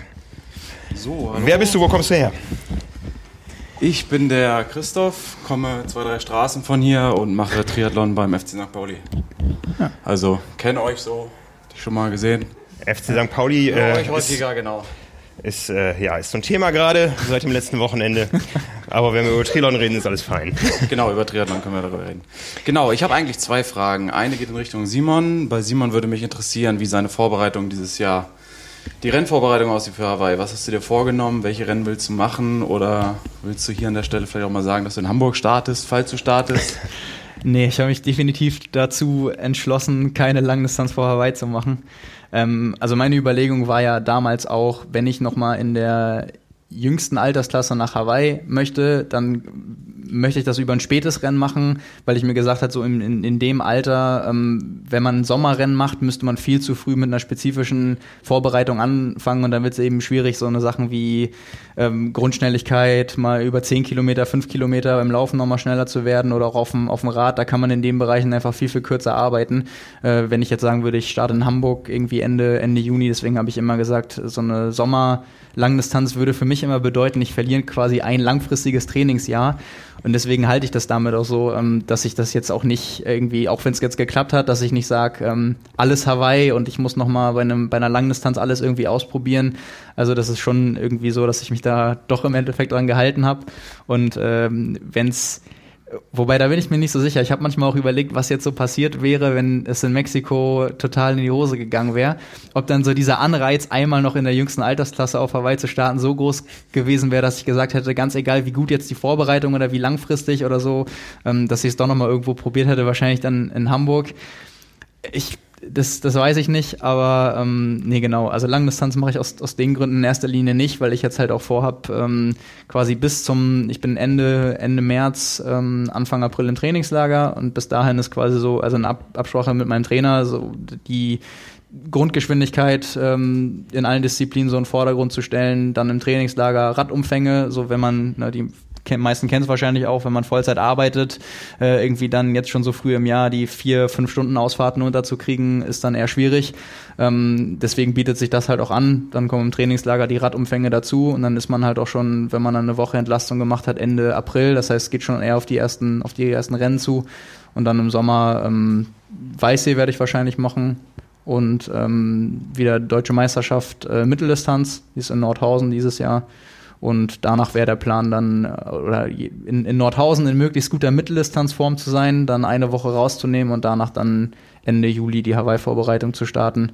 Und auf dem Weg dahin habe ich mir noch so ein paar Sachen ausgeguckt, ähm, aber dann eher kleinere Sachen, beziehungsweise äh, in Bremen auf der olympischen Distanz sind für die äh, Age Grouper dieses Jahr deutsche Meisterschaften. Das ist ja auch nicht so weit weg von hier. Äh, das würde ich noch gern machen, aber ansonsten werden wahrscheinlich äh, Weichsee und Nordhausen so die beiden größeren Mitteldistanzen und im Oktober eben Hawaii, aber ohne Langdistanz. Also kein 70-3, da nochmal angreifen bei der EM oder WM und da nochmal alles rausholen. Ich würde tatsächlich sehr, sehr gern wieder bei der 73 EM starten. Ich war letztes Jahr am Start und bin noch äh, Zweiter geworden und es war bis heute auch mit Mexiko und so weiter das beste Rennen, was ich jemals hatte. Äh, es war wirklich so ein perfekter Tag und auch von, von den Zeiten her, und das ist auch ein Tag, den ich für mich persönlich so in meinem Sportlerleben echt äh, sehr lange in Erinnerung behalten werde. Und es ist echt eins der Ironman-Rennen, ähm, wo ich echt wo ich wirklich sagen kann, ich hatte da nichts dran auszusetzen. Von der Organisation, von den Strecken, von der Stimmung, äh, es war echt der Wahnsinn. Problem ist, am gleichen Tag ist Ironman Hamburg und dann nehme ich zwar nicht teil, aber da muss ich leider arbeiten. Was heißt muss ich? Ich freue mich auch auf das Rennen und auch auf die Berichterstattung. Also nicht als mein Pacemaker, ne? nicht, nicht falsch verstehen. nee, da habe ich nicht im Einsatz, aber das äh, ließ sich deswegen leider nicht kombinieren, aber würde ich nochmal machen auf jeden Fall. Aber freut mich auf jeden Fall, wenn du das äh, so bewerben kannst, Elsinore. Ich habe mich da dieses Jahr angemeldet und freue mich auch schon drauf. Aber du warst vorher noch nicht da? Nee, ich war noch nicht da. Ich habe bei dir so ein bisschen in den Strava-Account rumgestalkt und habe gesehen, wie viele Höhenmeter mich da erwarten. Weil ich bei meinem Gewicht natürlich immer ein bisschen darauf achte, dass es nicht ganz so viel wird. Und da, ja, sieht auf jeden Fall gut aus. Hat auch viel, musst, viel gute Sachen gehört. musst äh, häufig beschleunigen. Es ist, sind nicht viele Ach, Höhenmeter, aber es äh, ist der kurvenreichste Kurs, den ich je hatte. Also es ist auch gut ausgeschildert. Also überall vorher steht dann wirklich Out of Arrow Bars und so, aber das ist schon extrem. Also sehr eckig, aber gut zu fahren. Und, ja. äh, ich werde es mir ein paar Tag vorher nochmal angucken. Ja. Danke für den Hinweis. Ja. Zweite Frage anschließen. Ähm, ich folge auf Instagram oder in Blogs oder auf YouTube den verschiedensten Kanälen. Also Trimark ist dabei, Pushing Limits ist dabei. Ich glaube, das darf man ja sagen, wer da so dazugehört. Pro Athletes und Felix Henschel gibt's da noch. Und da gab es im letzten Jahr auch mal so einen Triathlon-Summit. Da habe ich so ein bisschen Trimark vermisst. Was heißt vermisst? Die sind ja eher so auf der Bloggerseite unterwegs. Ihr seid ja rein formell Journalisten. Ähm, ich finde aber trotzdem, dass alle diese Seiten vereint, auch wenn die unterschiedlichen Content bieten, genauso wie ihr, ist das Interesse für Triathlon. Also wenn ich jetzt irgendwie bei so einer Hawaii-Woche, glaube ich, bin ich auf fünf Videokanälen unterwegs und muss dann irgendwie schon mehr alles in die Playlist legen und will das dann abends alles sehen. weil jeder so sein eigenes Zeug natürlich bespielt, würde mich aber riesig freuen, wenn wenn es da irgendwie Gemeinschaften geben würde oder könnte. Ist sowas geplant? Wie wollt ihr vielleicht dieses oder nächstes Jahr euer Format etwas um oder aufbauen? Und was sagt ihr so zu den anderen? Ich, ich sage mal so, grundsätzlich ist es ja so, dass wir ähm, ganz am Anfang zum Beispiel mit, äh, also Sebastian Zeller zum Beispiel ist ja, kann man, kann man sagen, auch ein Freund von mir. Und äh, wir haben ja auch das schon mal ganz am Anfang so gemacht, dass wir quasi die Textbeiträge zu deren Videos gemacht haben, als es losging. Also als es alles deutlich äh, kleiner auch noch bei denen war in dem Fall wir haben ja auch schon, ich weiß nicht, ob einige haben es vielleicht gelesen oder du hast vielleicht gesehen, so eine Geschichte wie mit dem Vaporfly Laufökonomie Schuhtest, den wir gemacht haben, den haben wir auch mit denen zusammen gemacht beispielsweise. Also ähm, das ist ja grundsätzlich nicht ausgeschlossen, das haben wir auch schon gemacht. Also ähm, ich, ich glaube einfach, was da so, beziehungsweise da haben wir sogar noch eventuell weitere Planung. Das hängt von ähm, verschiedenen Sachen ab. Zu viel äh, will ich da jetzt nicht verraten. Einmal, weil ich nicht garantieren kann, äh, dass es zustande kommt oder wie es zustande kommt. Aber die Absprachen gibt's auch seitdem, äh, dann nochmal was zu vertiefen. Also von daher, das ist, äh, da profitiert sicherlich, wie du sagst, der eine vom anderen. Ich, ich finde persönlich, man darf aber auch nicht vergessen, dass, wie du es gerade auch schon sagst, nach, nach außen, jeder hat sein eigenes Format, jeder hat eine eigene Wirkung und jeder hat auch einen eigenen Stil. Und dann ist halt die Frage, ähm, oder ist halt, glaube ich, die Diskussion, lässt sich das irgendwo so vereinen oder bei, über wen man dann auch immer spricht, dass es Sinn ergibt? Oder steht man sich manchmal vielleicht auch vom Ding her so im Weg, dass es, also muss es, muss, müsste es krampfhaft ja. sein? Oder ähm, ist es dann halt manchmal auch so, dass jeder mit seiner Herangehensweise das machen kann, was er macht? Also das zum Beispiel, wenn, wenn wir gerade, wie, ich das dann ähm, auch mit, mit den äh, Kölner Jungs gemacht habe, wenn, wenn wir dann irgendwie sagen, das sind Wissenschaftler, wir wollen eben sowas machen, wir wollen das eben testen. Und äh, da sind beide Parteien, die haben da absolut Bock zu. Das ist ein gemeinsames Projekt, was sowohl für uns irgendwie einmal als, als Journalisten die Aufarbeitung, das irgendwie von verschiedenen Experten beleuchten zu lassen, das macht Sinn. Dann sind da ja beide beteiligt und, und haben irgendwie was von, haben auch das gleiche Ziel. Wenn, ähm, also deswegen glaube ich, es, es muss, ähm, es muss passen dann ist es, glaube ich, auch von allen Seiten irgendwie nicht, nicht ausgeschlossen, dass man sowas machen kann. Aber so dieser Gedanke, ähm, weil wir alle Triathlon machen, müssen wir was zusammen machen, ist ja, glaube ich, das funktioniert in anderen Bereichen ja auch nicht. Also wenn sowohl bei, bei ob es Fußball, Angeln oder Reiten ist, nur die, die alle ein großes, eine Leidenschaft haben, machen nicht alle was zusammen. Und ja. Also wir haben immer, wir haben immer doppelt so viele Ideen und doppelt so viel Content, als wir überhaupt ausspielen können. Also ja. langweilig wird's uns nicht. Und von daher haben wir unseren Weg über die Jahre, glaube ich, ganz gut gefunden und haben noch viel vor in Zukunft und sind immer offen, aber es muss sich halt auch irgendwo anbieten und lohnen und und, und, und dazu kann man ja und, und das das kann man dazu äh, ja glaube ich auch mal sagen, dass zum Beispiel ja genau auch jetzt ähm, gerade gerade die Kölner so was was jetzt auf YouTube zum Beispiel passiert, was was du jetzt gerade auch sagst, Frank, ähm, das ist wir, wir machen in erster Linie eine wir betreiben eine Website und wir machen ein Magazin. Und die Kapazitäten, und wir sind ja schon viele Festangestellte in dem, äh, also ja, ja. gemessen mhm. daran, noch auf zum Beispiel YouTube-Sachen zu machen, das ist ja auch ein, ein Zeitaufwand. Und wenn dann jemand zum Beispiel sich darauf fokussiert, etwas zu machen, ähm, dann ist es ja auch gut, dass es, dass es in, dass diese Lücke zum Beispiel gefüllt wird und dass es jemanden gibt, der das macht, weil das ist eben die Frage. Man, manche Sachen kann man ja nicht allein leisten, genauso wie es wahrscheinlich jetzt auch für, für andere ähm, schwierig wäre. Also wenn wir denen jetzt sagen, macht noch ein, irgendwie ein Monatsmagazin, irgendwie, das ist ja, also weißt, ja, weißt ja. du, was ich meine? Das ist so. Äh, äh Im Einzelfall bietet sich das vielleicht an, genau. das zu machen. Ja. Also du bist zum Beispiel bei dem Podcast von denen in Rot, was ich irgendwie eine coole Aktion fand, als sie da saßen. Glaube ich, bist du vorbeigelaufen, weil du dich angemeldet hast. Nee, ja. Du warst dann kurz, Ach so, kurz drin. Nicht angemeldet beim Podcast, aber ich, nee, genau, ich kam genau, da vorbei, einfach, haben kurz ges geplaudert, ja. Genau.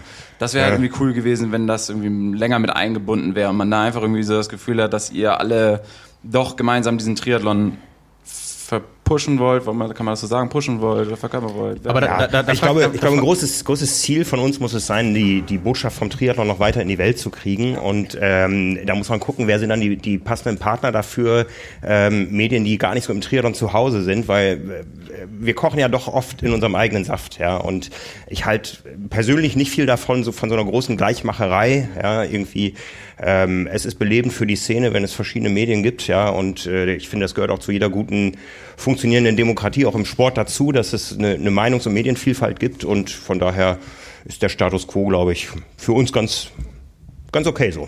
Alles gut. Dann jo. Dank. Danke dir.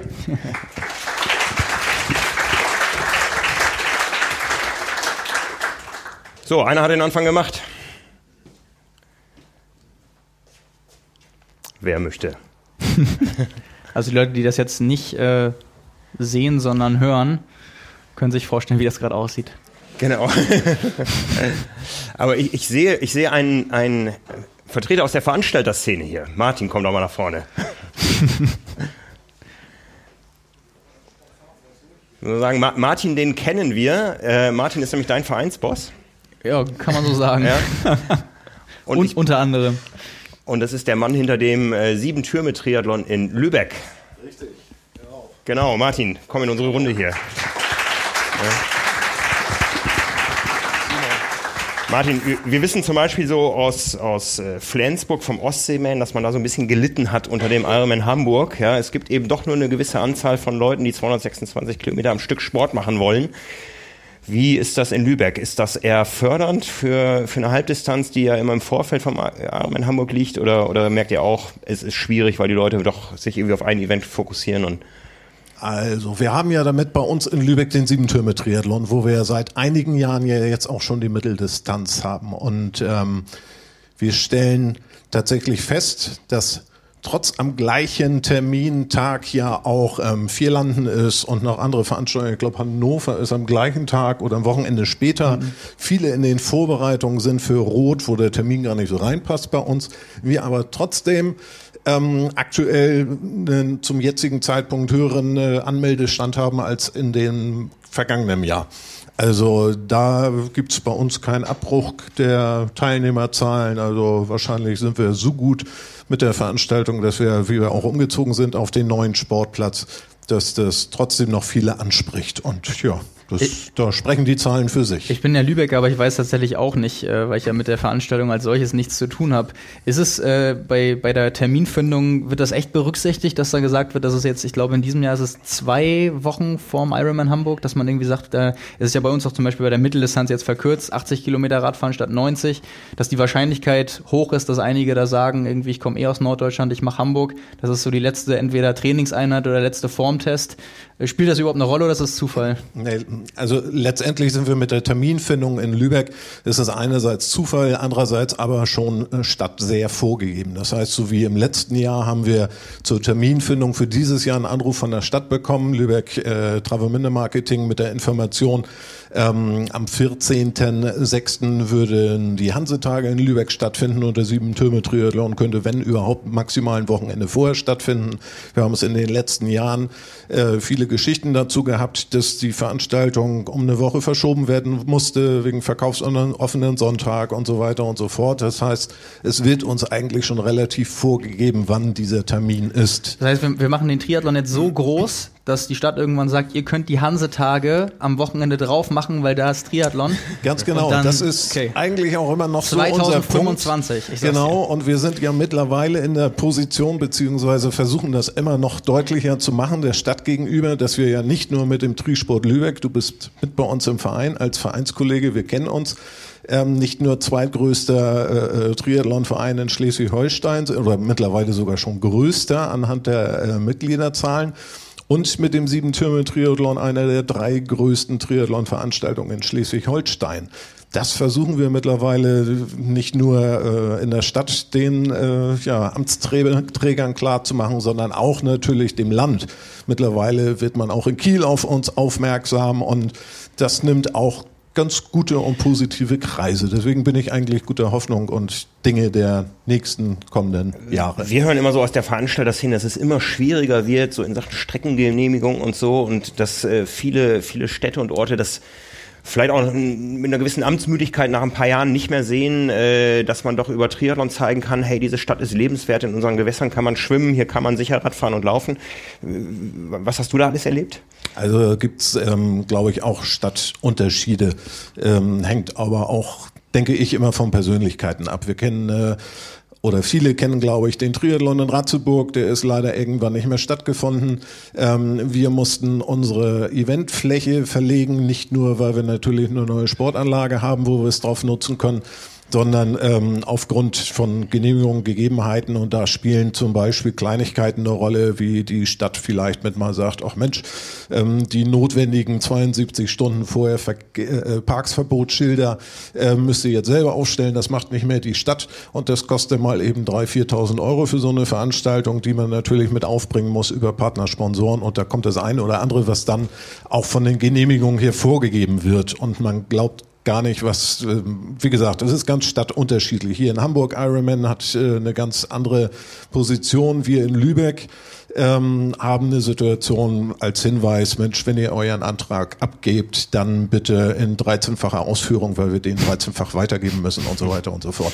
Also das ist nur eine ganz kleine Anekdote. Ähm, der eine oder andere ist vielleicht auch mit als Helfer oder im Orga-Team bei anderen Veranstaltungen mit dabei. Der wird ein bisschen Einblick haben ähm, und die Punkte dann vielleicht kennen, aber es wird immer umfangreicher und immer kostenaufwendiger, vielleicht um nur ein äh, äh, kleines i-Tüpfelchen von, von Kosten her zu rechnen, zu sagen, wir sind ja 2012 in ähm, Lübeck in der City mit dem Triathlon, sieben Türme Triathlon angefangen. Vorher haben wir den Hochsee-Triathlon ganz viele Jahre gemacht und sind dann ähm, in der Kooperation mit der Stadt nach Lübeck reingegangen und ähm, wir haben es, ich weiß nicht, ob du bei der Mitgliederversammlung dabei waren, wir waren so drei drei äh, Vereinsmitglieder, die gesagt haben, Mensch, hier, jetzt hatten wir den Hochseetriathlon, wir wollen jetzt in die City und der Hochseetriathlon hat uns immer im Verein so 4.000, 5.000 Euro gekostet und wir planen und kalkulieren, dass der Sieben-Türme-Triathlon das erste Mal in äh, 2012 und 36.000 Euro kosten wird. Da haben die Vereinsmitglieder bei der Mitgliederversammlung, die natürlich guckten und das mit abstimmen sollten, ob wir das dann im Verein auch machen wollen oder nicht, mit großen Augen auf die Leinwand geguckt und auf die Zahlen und haben uns alle einen Vogel gezeigt, bis wir dann ähm, nach der Veranstaltung auch tatsächlich bei 38.000 lagen und um das jetzt die Jahre weiterzuführen, Preise sich gesteigert haben, Entwicklungen äh, sich geändert haben, dann liegen wir aktuell bei 102.000 Euro, die uns die Veranstaltung kostet. Also das sind so immer Sachen, wie gesagt, der eine oder andere ist mit der Fall, äh, bei Veranstaltungen mit dabei, kennt vielleicht auch so ein bisschen die Sachen. Es ist nicht nur die Hilfe zu finden, das Ganze zu organisieren, sondern auch die Verantwortung, gerade für Ehrenamtliche beziehungsweise für Vereine, die Verantwortung mitzutragen. Deswegen ist es immer ganz wichtig, auch nochmal der Ruf nach draußen, wer Lust hat zu helfen, nicht nur beim Sieben-Türme-Triathlon, sondern grundsätzlich bei Veranstaltungen. Das ist immer ganz wichtig, dabei zu sein. Ich selber in Hamburg mit beim Ironman mitgeholfen. Es bringt einfach Spaß, Stimmung und ist ja, macht ja einfach Spaß, wenn wir alle, hier wurde gerade bei der Frage, Mensch, so alle gemeinschaftlich das zu pushen, zusammenzutun, auch ihr beruflich da zusammen zu tun, ähm, das zu machen. Also wir wollen ja alle Spaß haben und das, glaube ich, kann man da dann bei allen dann auch sehen. Äh, ich, ich finde es äh, einmal gut, dass du als Veranstalter selbst da überhaupt mal eine Zahl nennst. Also viele haben da sicher gar keine Vorstellung, in welchem Bereich man sich so bewegt. Und wenn man hört, irgendwie von 36.000 auf über 100.000, ist es ja auch offensichtlich eine Preisspanne, die sich da in kürzester Zeit steigern kann. Ähm, du, du bist ja, glaube ich, auch derjenige, der dann sich bei der Stadt drum kümmert, da dann Gespräche führt und so weiter. Hättest du denn den Eindruck, wenn das jetzt, wenn an der entscheidenden Stelle jemand sitzen würde, der im Idealfall Triathlon macht, aber überhaupt vielleicht erstmal Sportler ist. Also das ist ja auch schon mal nicht der Fall. Hätten diese Leute, weil das ja auch oft dann gesagt wird, äh, dass, dass sowas im Zusammenhang steht, könntest du das bestätigen? Wäre das dann, hätte das irgendwas zu sagen oder gibt es einfach Regularien, wo dann jeder sagen kann, ey, ich bin ja auch Triathlet, aber ich kann da nichts machen? Also wir sind in Deutschland. wir wissen, es gibt Gesetze. Es gibt auch Gesetze, nach denen wir uns in Deutschland noch mehr richten als vielleicht andere. In Spanien, wenn ich gucke, ich bin jetzt fünfmal beim, beim äh, 73 auf Mallorca gestartet und habe mich immer wieder fasziniert, wenn am Dienstag angefangen wird, der Wettkampf am Samstag und am Dienstag angefangen wird, die Wechselzone zuzumachen, die Straße vorne hinten ist dicht und dann geht da nichts mehr. Dann fahren da keine Busse, dann fahren da keine Pferdekutschen und ich komme nicht mehr zum Einkaufen so ungefähr. Das geht. Wir sind hier in Deutschland, ganz klar, da sind andere Regularien und ähm, Vorgaben. Das ist auch gut so, aber wie du schon sagst, es hängt auch immer von mit der Person ab, die da sitzt, sprich das Ganze auszulegen. Ja. wie er das, was er einhalten muss, einhält und Möglichkeiten sieht, ein bisschen nach links oder nach rechts zu gehen. Das heißt, wenn da jemand Also, Feuer und Flamme wirklich wäre für, absolut, für eine Veranstaltung, sei es jetzt Triathlon, Ja, ja. Marathon, Straßenlauf oder so, Da haben wir ganz unterschiedliche Bereiche. Ihr wisst es auch eben halt alle. Hier sitzen ja viele, ähm, dass wir mit dem Triathlon, Schwimmen, Radfahren, Laufen, Verein und aber auch die Wechselzonen, sprich materielle Geschichten damit äh, äh, drin haben. Das heißt, wir haben ganz, ganz viel und breit gefächerte Bereiche, äh, die wir bedienen. Und da gibt es ganz unterschiedliche Leute, die natürlich für den einen Bereich mehr dabei sind und ambitioniert sind als für den anderen Bereich, wo sie dann sagen, naja, das ist für mich keine Herzensangelegenheit, Ja. das lasse ich mal schleifen. Ja. Martin, klar. du hast ein Shirt an Swim 100 mal 100. Äh, Genau, richtig. Ne, die Connection ist auch darüber da. Wir organisieren zusammen quasi die Swim 100 mal 100. Wer ist am Samstag Richtig. dabei? Oh, es sind ein Ui, paar. da sind ein paar da. Mensch. Samstag hier das Original in Hamburg. Genau. Damit hat's damals angefangen. Richtig. Wer hat schon mal gefinisht? Ich auch. Ich weiß, wie es weh tut. Ich weiß, die wer anderen, noch- die, äh, äh, Ich weiß, wer noch nicht gefinisht hat. Ich weiß, wer es schwimmen wollte, dann aber ohne abzusagen nicht gekommen ist. Wo ist er denn? Der Simon dreht sich hier schon um, denn Ja. Simon weiß ich, habe ich noch ganz klar im Hinterkopf, wollte in Lübeck die 100 mal 100 schwimmen und ist dann aber verhindert gewesen und Ich bin krank geworden, ja. siehst du, deswegen steht das bitte für dich noch offen. Ja, seit äh, mittlerweile klar. schon drei Jahren, glaube ich. Ich habe Ja? es mir jedes Jahr vorgenommen, Okay. es war immer, es hat irgendwie immer nicht gepasst. Naja, jetzt ist Hamburg leider ausgebucht am Also Noch Samstag. wollte ich gerade sagen, Hamburg ist ja schon ganz, ganz lange ausgebucht. Du beziehungsweise mit Silke hier ist ja auch mit da, deine Frau und ihr seid die Eltern der Swim 100 x 100 Kult-Event-Serie. Ähm, wir haben das ein bisschen weiter ausgebaut zu einer Serie, sind jetzt am Sonntag beziehungsweise Samstag in Hamburg und dann nochmal zum Event ähm, Abschluss, Saisonabschluss am 14.03. ist es, glaube ich, in Offenbach. Ähm, also da ist noch Möglichkeit, sich anzumelden für Offenbach. Aber jetzt in Hamburg, wir haben eben gesehen, die einen oder anderen sind da mit bei, wird eine ganz spannende Geschichte. Ähm, heute gerade, heute Morgen nochmal an alle Teilnehmer die Bahneinteilung zugeschickt. Jeder weiß jetzt, auf welcher Bahn er schwimmt und wann er rechtzeitig da sein sollte. Genau. Und dann komme ich vielleicht auch passend zu einer Frage. Jetzt habe ich ganz viel erzählt, aber ähm, ich komme bundesweit rum mit der Veranstaltung und sehe die unterschiedlichsten Schwimmer und Schwimmerinnen, Triathleten, Triathletinnen. Und ähm, was wir Umf aus Umfragen ja wissen, dass das Verhältnis der Teilnehmer zwischen 60, 40 Prozent, sprich 60 Prozent Schwimmer, 40 Prozent Triathleten. Was ich immer gehört habe, dass beim Training reine Schwimmer und Triathleten sich nicht vertragen. Ja, Wie kommt es, und das ist meine Erfahrung, und da, deswegen bin ich jedes Mal bei den Veranstaltungen so fasziniert, wie kommt es, dass bei den 100 mal 100 alle sich vertragen und alle super miteinander Spaß haben, Stimmung haben und das beim Schwimmen aus meiner Sicht zumindest, mag vielleicht falscher Eindruck sein, aber ich glaube, alle Spaß miteinander haben. Naja, du hast die Surveys nicht genau angeguckt. Die Schwimmer beschweren sich auch bei den 100 mal 100 immer über die Triathleten, weil die keine Abstände halten können. Ja? Okay, gut. Das heißt, die Schwimmer schwimmen Ja. zu schnell oder die, nee, die Triathleten sind die, die immer an den Füßen klatschen, oder? Ich, ich, ich ganz ehrlich, ich, ich würde dir gern sagen, wie da so auch das Verhältnis ist, aber ich äh, habe noch nie mit Schwimmern trainiert, weil die sind mir zu schnell. Von daher kann ich auch nicht aus Erfahrung berichten. Ähm, Also ja, find- weiß ja, ich nicht. Ich finde ja, das an, an den Füßen kraulen, das ist das Schlimmste im Triathlon. Das ist, äh, ich hasse das Da so. gibt's ja auch so die schönsten Anekdoten. Wie gesagt, unsere Umfragen, die wir dann starten, wenn da der eine schreibt, naja Mensch, äh, was war das Schlimmste für mich oder das Anstrengendste für mich? Ja, bis zur ersten Pause, die nach dem 2700er erfolgt. Diese 2700er jeden Meter immer ein Klatsch auf den Fuß zu kriegen. Ja, okay, das muss echt nicht sein. Nee. Aber Kann es ist Triathlon-Training. okay, ich Für manche mal ist das hinten, wie Triathlon-Training. auch immer. Ja. Ja, ja, Martin, viel Erfolg das ist auf jeden Samstag. Fall sehr spannend, genau. Ich bin zum ersten Mal, glaube ich, nicht dabei in der Alster Schwimmhalle.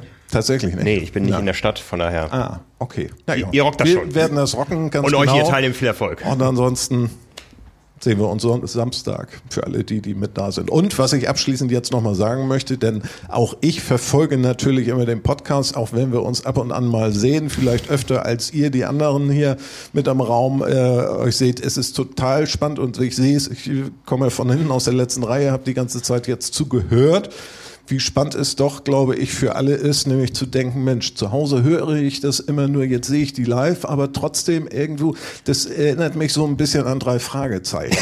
so, das Boah, ist, das die höre aber, ich das auch ist aber immer ganz, nur. ganz, ganz höre Weil, weil wenn du, wenn du. Podcast-Hörer bist, weißt du ja, dass wir beide bei dem Live-Event von den drei Fragezeichen waren. Also Ja, ich habe Ja. auch schon das eine oder andere mitgenommen. Aber das ist so für mich so die, die Nummer, ich glaube, das kann man so ein bisschen dann gedanklich verbinden, wer drei Fragezeichen kennt Ja. und ähm, das Live-Event mal gesehen hat. Jetzt sehen wir euch live und konnten uns, euch hier live sehen. Für alle da draußen kann ich nur empfehlen, wenn man das nächste Mal wieder die Möglichkeit hat, das zu tun. Man weiß es nicht. Ansonsten kann ich nur sagen, absoluten Respekt für eure wirklich Arbeit, deine Erfahrung, Simon, also wo du das manchmal herholst, auch wenn ich hier einen großen Zettel sehe, aber ich weiß, du haust da auch viel Wissen raus, ohne deinen Zettel zu brauchen und natürlich auch Frank. Genug des Eigenlobes. Vielen Dank. Schönen Abend. Viel Spaß noch. Danke. danke Martin.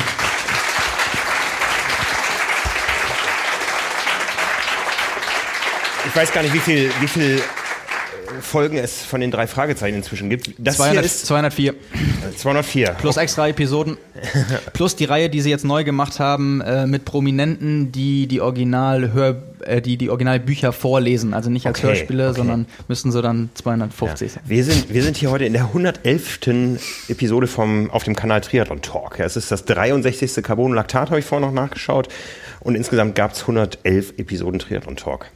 Ja, und ihr habt die Chance dabei zu sein. Also, wer möchte? möchte noch jemand was über sein Training erzählen? Ja, da kommt einer. Mit dem Shirt.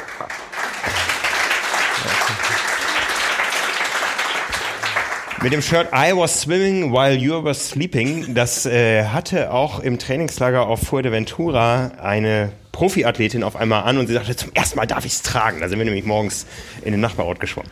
Ja, wer bist du, wo kommst du her? Ich bin äh, Jan, komme hier aus Hamburg. Das Shirt ist jetzt no, noch vielleicht ein bisschen hochgegriffen, weil ich noch Anfänger bin im Triathlon. Aber du hast eine geile Podcast-Stimme. Ja, habe ich auch gerade gedacht. Hab ich so, sofort gedacht. Den verpflichten wir.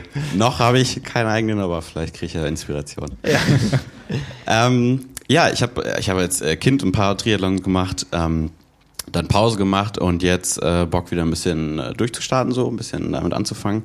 Und auch eine große, ähm, äh, eine große Inspiration oder Motivation war die lange Nacht des Triathlons, äh, die ich hier in, äh, in der Kaifu Lodge ähm, verfolgt Das habe. war unsere, unsere Live-Party quasi mit der Genau. Live-Übertragung auf Hawaii. Wir beide waren berufsbedingt nicht dabei, aber haben an euch gedacht.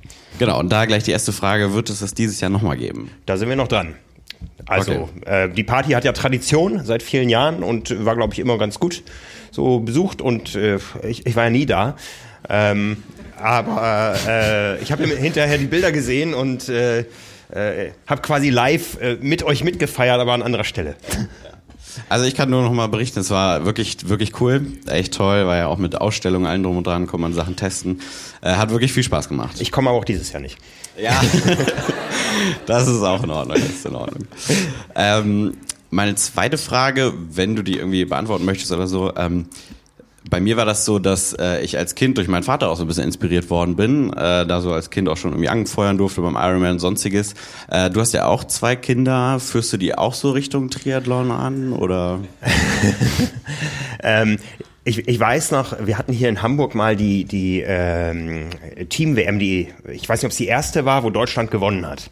Ja, und da lief mein, mein ganz Kleiner, lief durch den Garten mit seinem Laufrad und äh, mit dem Helm auf und warf den Helm immer in irgendeine Kiste und rief immer, ihr müsst klatschen, ich bin Löschke, ich bin Löschke.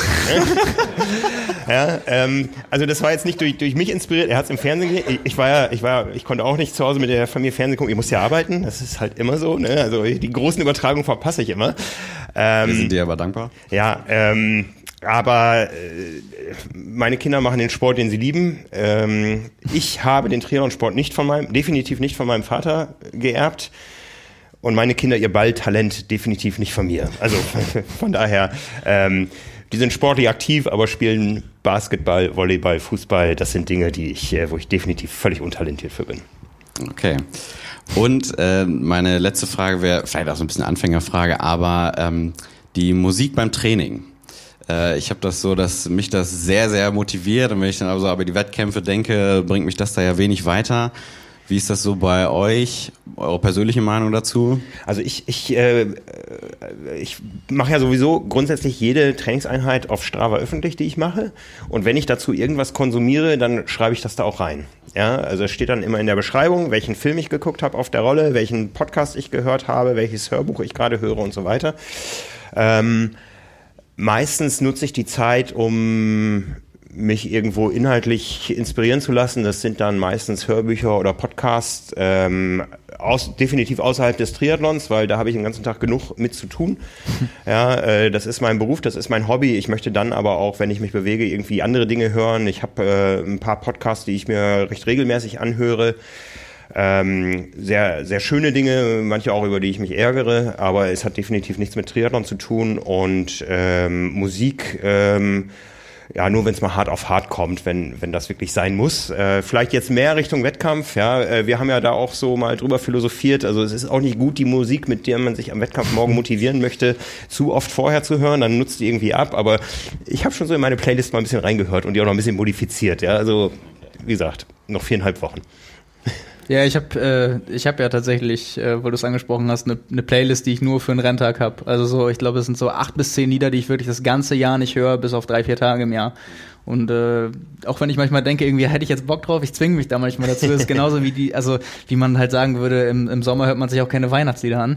Ähm, so versuche ich mich jedenfalls daran zu orientieren. Und äh, also bei mir ist tatsächlich so, ich höre auch, ähm, ich höre auch Triathlon-Podcasts, meistens dann mit irgendwelchen Profis, die was erzählen. Einfach weil man dann ja auch mal so einen aktuellen Stand bekommt und vielleicht auch mal eine Idee, selbst was zu machen, eine Geschichte oder ein Interview oder was weiß ich. Ähm, da versuche ich schon immer, gerade dann, was so, was so Szene angeht und dann eben so Interview-Podcasts auf dem neuesten Stand zu sein. Ansonsten ist es tatsächlich so, wenn ich keinen Trainingspartner habe, ähm, außerhalb vom Schwimmen, also Radfahren und Laufen, höre ich immer entweder Musik oder Hörbuch beziehungsweise Podcast. Und tatsächlich dann echt so, wenn es ohne Intensitäten ist, meistens Hörbücher oder mal ein Podcast, eher tatsächlich mehr Hörbücher. Und äh, bei allen Sachen, die härter sind, höre ich immer Musik. Und das war auch schon immer so. Und ich kann mir ganz oft äh, ich, ich würde echt behaupten, rückwirkend, wenn ich viele Einheiten, auch allein irgendwie mal harte Einheiten ohne Musik gehabt hätte, hätte ich vielleicht zwei Intervalle vorher aufgehört oder an schlimmen Tagen echt mal abgebrochen. Also ich, ich muss auch wirklich, da gebe ich dir total recht, äh, das ist für mich, glaube ich, somit die größte Motivation, die ich im Training habe. Und äh, das ist, glaube ich, ganz spannend, weil ich äh, würde behaupten, ich habe über die Jahre rausgefunden, je nach Gefühlslage, wie es mir geht bei der jeweiligen Einheit, dass ich auch so ein bisschen weiß vorher, was ich hören muss, um mich darauf einzustellen. Also ähm, da, ich glaube, damit kann man auch schon so ein bisschen spielen. Ähm, mein Musikgeschmack ist auch tatsächlich ein bisschen so, so breit gefächert, dass es vielleicht da geht, wenn man nur eine Sache irgendwie hört, nur eine Richtung, hat man da vielleicht auch nicht die äh, Variationsmöglichkeiten. Aber äh, würde ich voll unterschreiben. Also gehört bei mir echt dazu. Ja, also wir, wir wissen ja, das ist ja das Schöne und äh, darum äh, ist, ist dieser Podcast ja auch sehr erfolgreich. Unsere Zielgruppe bringt die Hörzeit ja mit. Ja, also ja. Äh, wir, ne, das, ne, ähm, das hören wir so oft. Äh, ich habe meinen langen Lauf auf Dienstagabend gelegt, weil da Carbonlaktat kommt. Ne? Also heute, äh, ich nehme an, wenn ich das hier anmache, Shitstorm ist groß. Die Leute müssen jetzt ohne uns trainieren. Ja? Ähm, aber das, was wir hier machen, äh, eignet sich natürlich eher für die ähm, ruhigeren, längeren Sachen. Aber ich habe ja gesagt, wir haben immer doppelt so viele Ideen und Content, als wir überhaupt über unsere Kanäle ausspielen können. Vielleicht haben wir noch mal eine Idee für die härteren Sachen. Lasst euch überraschen. Ja, dann äh, euch viel Erfolg dieses Jahr für die Rennen und vielen Dank für den Podcast und für den schönen Abend. Dankeschön. Dir auch, danke.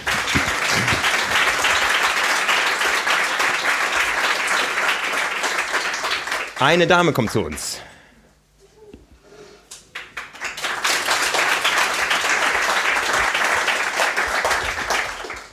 Halli, hallo. Hallo. Oh Gott, oh Gott. Ja, wer bist du? Äh, Ich kenne dich. Ich ja. bin Martina, genau. Ich komme hier aus Hamburg. Wir sind Ähm, Vereinskollegen. Richtig, bei den Nicht, Triabolos. nicht bei St. Pauli, genau. Entschuldigung. Ähm, ich äh, bin auch eher für HSV als für Tri St. Pauli. Entschuldigung. Ähm, ich habe eine Frage an dich. Ja. Und zwar gehst du oder hast du vor, nach Hawaii zu gehen? Ja, so oder so. Irgendwie, irgendwie werden wir dich da sehen.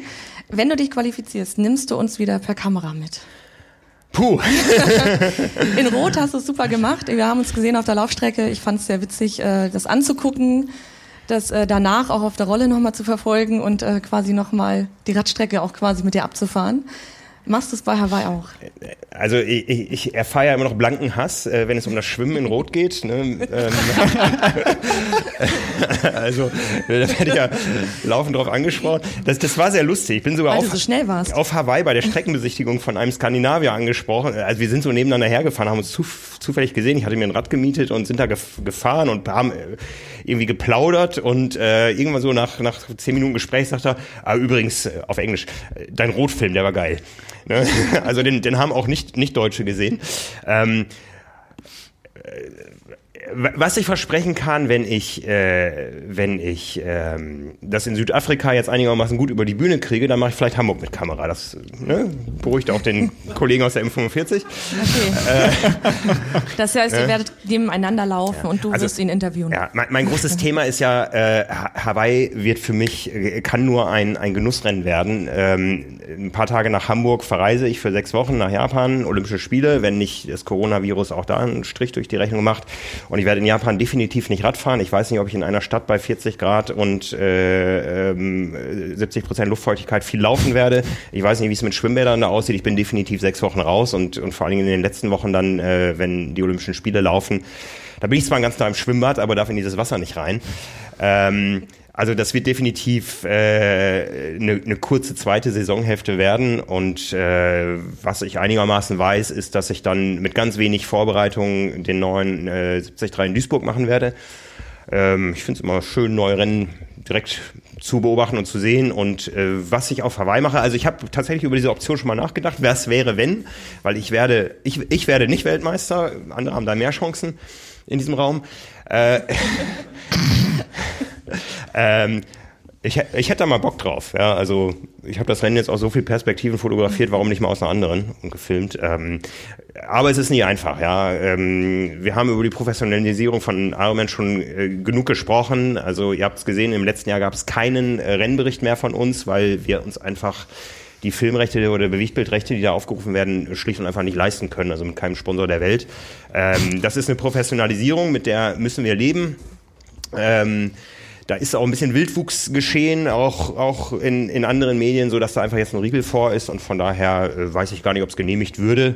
Man muss ja immer da eine Bewegtbildgenehmigung haben, als auch eine Kampfrichtergenehmigung. Äh, das erste ist meistens schnell gemacht, das zweite auch, außer dass es sich nicht zum Kampfrichter durchspricht. Ihr habt gesehen, also die eine rote Karte war ja im Film drin in Rot, äh, die zweite gab es eine Minute später. Hab ich gedacht, ach, das wiederholt sich jetzt, die brauche ich nicht auch nochmal in den Film reinnehmen. Ähm, das ist alles nicht so einfach, aber ähm, ist ja auch richtig so. Also ich bin auch schon mal hier beim Stadtpark Triathlon 100 Meter vorm Ziel disqualifiziert worden, weil ich eine genehmigte Kamera hatte, was ich aber nicht durchgesprochen hatte. Es ist alles, ja, ähm, ich freue mich immer, wenn ich Leute damit mitnehmen kann und denen zeigen kann, hey, so sieht ein Triathlon von innen aus und sie damit inspirieren kann. Ähm, ob das jetzt auf Hawaii sein muss und äh, sein wird, weiß ich nicht. Also, aber das ist ja alles äh, sehr hypothetisch. Ich glaube, die Triathlon-Welt würde sich sehr freuen.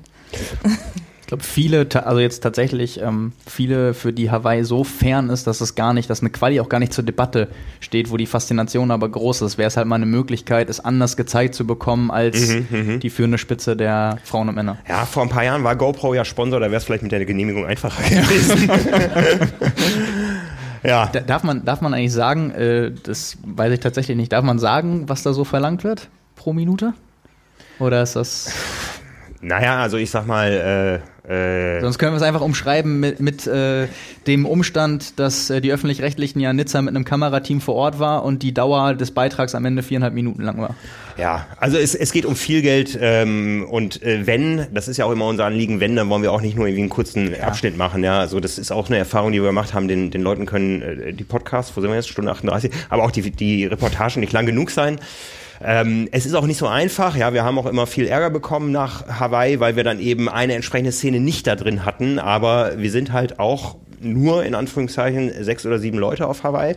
Immerhin, ja, damit sind wir das größte Medienteam eigentlich außerhalb des öffentlichen Rechtlichen, aber wir können auch nicht überall sein. Es ist jedes Jahr ein riesengroßer Kampf, äh, ein Motorrad zu bekommen. Ich glaube, im letzten Jahr gab es insgesamt noch vier Pressemotorräder äh, außerhalb der, der ähm, Ironman eigenen Coverage, ja, und äh, da haben wir zum Glück das Standing, dass wir, dass wir so als äh, ja ein, eines der größten, wenn nicht das größte Triathlon-Medienhaus weltweit ähm, und in eine, mit einer Verbreitung in einem relevanten Zielgebiet für Ironman, dass wir, dass wir da einfach auch aus Sicht von Ironman eine gute Arbeit machen, aber ähm, es ist alles nicht so einfach, wie es sich manchmal darstellt. Ja, Ja, also, das, haben, das haben wir auch schon mal gesagt, dass wenn, wenn jemand kommt und sagt, ja, der Überholvorgang, der wäre mir so wichtig gewesen, Ja. wo wir dann auch eigentlich nur antworten Uns können, auch. der wäre uns auch wichtig gewesen. Ja, also du kannst ja. ruhig, uns ruhig zutrauen, dass wir wissen, was jetzt die rennentscheidenden Momente waren, aber wenn wir sie schlichtweg nicht äh, filmen konnten und nicht vor Ja. Ort waren, dann, ähm, dann wird das halt nichts. ne? Ja, also es wird Also- zunehmend dahin gehen, ähm,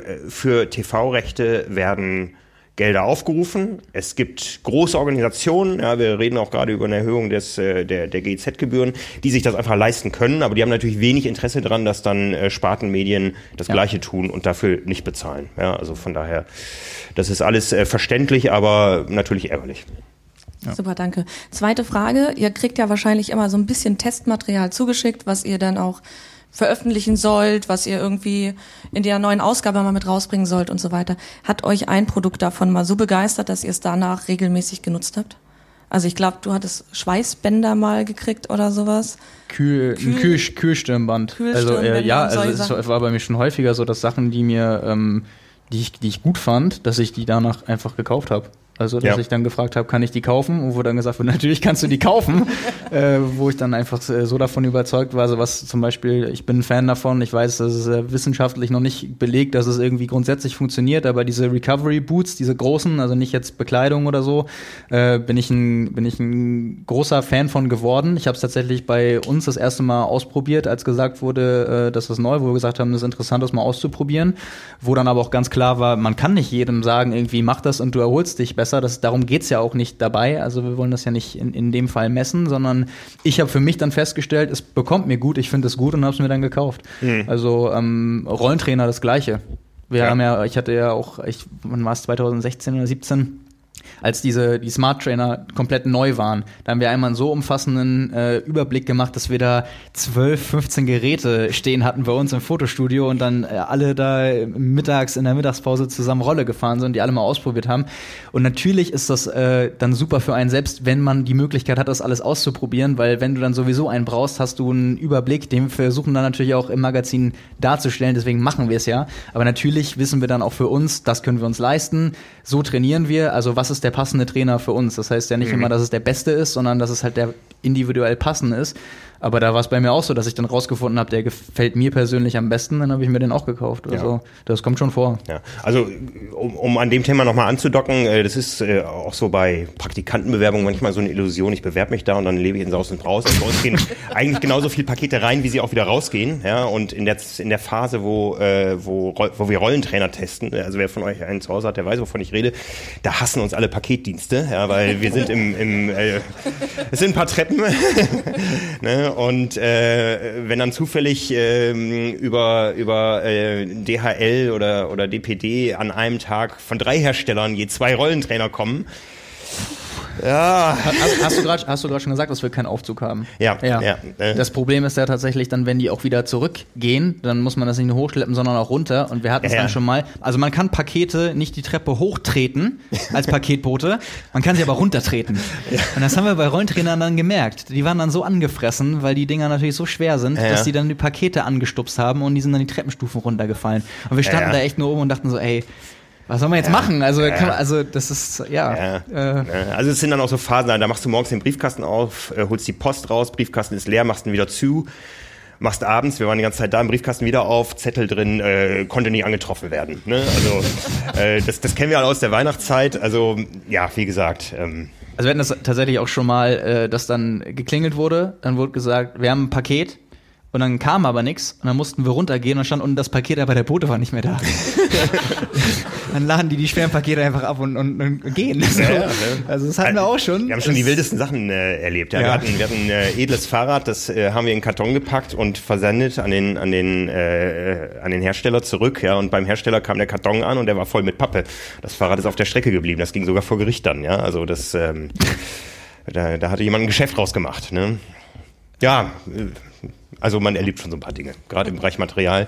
Wir haben auch schon mal einem Praktikanten einen Rückumschlag geschickt, damit er die zu testende Schwimmbrille zurückschickt. Ja, das war so einer der, der eben einer aus der Generation. Ich glaube, ich bewerbe mich da mal und dann kann ich äh, Material aus dem Vollen schöpfen. Das ist Ich kann aber sagen, dass es äh, bei uns nicht nur so ist, sondern auch bei einigen, einigen Profis. Da kann ich die Anekdote mal erzählen. Ich war in Chamorin vor zwei Jahren zur Berichterstattung, ähm, war schon an dem, weil da eine Präsentation war, ist ja X-Bionics 4, X-Bionic hat noch, X-Bionic hat noch was vorgestellt. Ich war dann, glaube ich, am Dienstag oder Mittwoch da und äh, hatte dann Sachen mit, um auch selbst ein bisschen zu trainieren, zu schwimmen, hatte eine Schwimmbrille dabei, die ist mir dann gerissen. Und dann wusste ich äh, natürlich, welche Athleten da kommen, hab Maurice Clavel angeschrieben, meinte, Maurice, kannst du mir noch eine Brille mitbringen? Hat er gesagt, kein Problem und so, hat er dann gemacht, ist am nächsten Tag angereist, hat mir die mitgebracht. Und dann haben wir aber im Trubel des Rennens vergessen, das habe ich vergessen, ihm sie wiederzugeben und er hat auch nicht mehr dran gedacht. Und äh, dann war das so, ich hatte dann irgendwann meine Sachen in Hamburg wieder ausgepackt und habe gesehen, ja, Mist, die, die Brille von Maurice, naja, ähm, gut. Und äh, kurze Zeit später, also ein paar Stunden, meldet er sich bei mir, so Simon, das ist mir total unangenehm, weil ich würde sie dir eigentlich schenken, aber es ist so schwierig bei uns, äh, durchsichtige Schwimmbrillen zu bekommen. Das ist die einzige, die nicht verspiegelt ist. Kannst du die mir per Post zurückschicken? Wo ich so dachte, ich wollte sie jetzt gar nicht behalten, aber irgendwie bin ich gerade entsetzt davon, dass es so schwierig ist, dass du eine, eine neue Schwimmbrille nachbestellen kannst. So, das war dann, also, das Ja. ist da auch nicht, nicht immer ganz so einfach. Wir hatten auch mal den Profi, der schon auf Hawaii war und sich dann bei uns gemeldet hat, weil er hier aus der Region kam, wir wollen keine Namen nennen, aber der dann sich aus Hawaii gemeldet hat. Könnt ihr mir mein Vorderrad mitbringen? Vergessen. Es hat funktioniert dann sogar noch, Es, ne? es hat funktioniert. Wir haben ihm sein Vorderrad mitgebracht und er konnte als Profi Hawaii finishen. Ja. Hat er nicht sogar gut gefinisht in dem Jahr? Ohne sagen zu wollen. aber nicht mehr Tipps jetzt. Wir wollen ja hier uns bedeckt halten. ja. Ja, super. Vielen Dank. Gerne. Gern.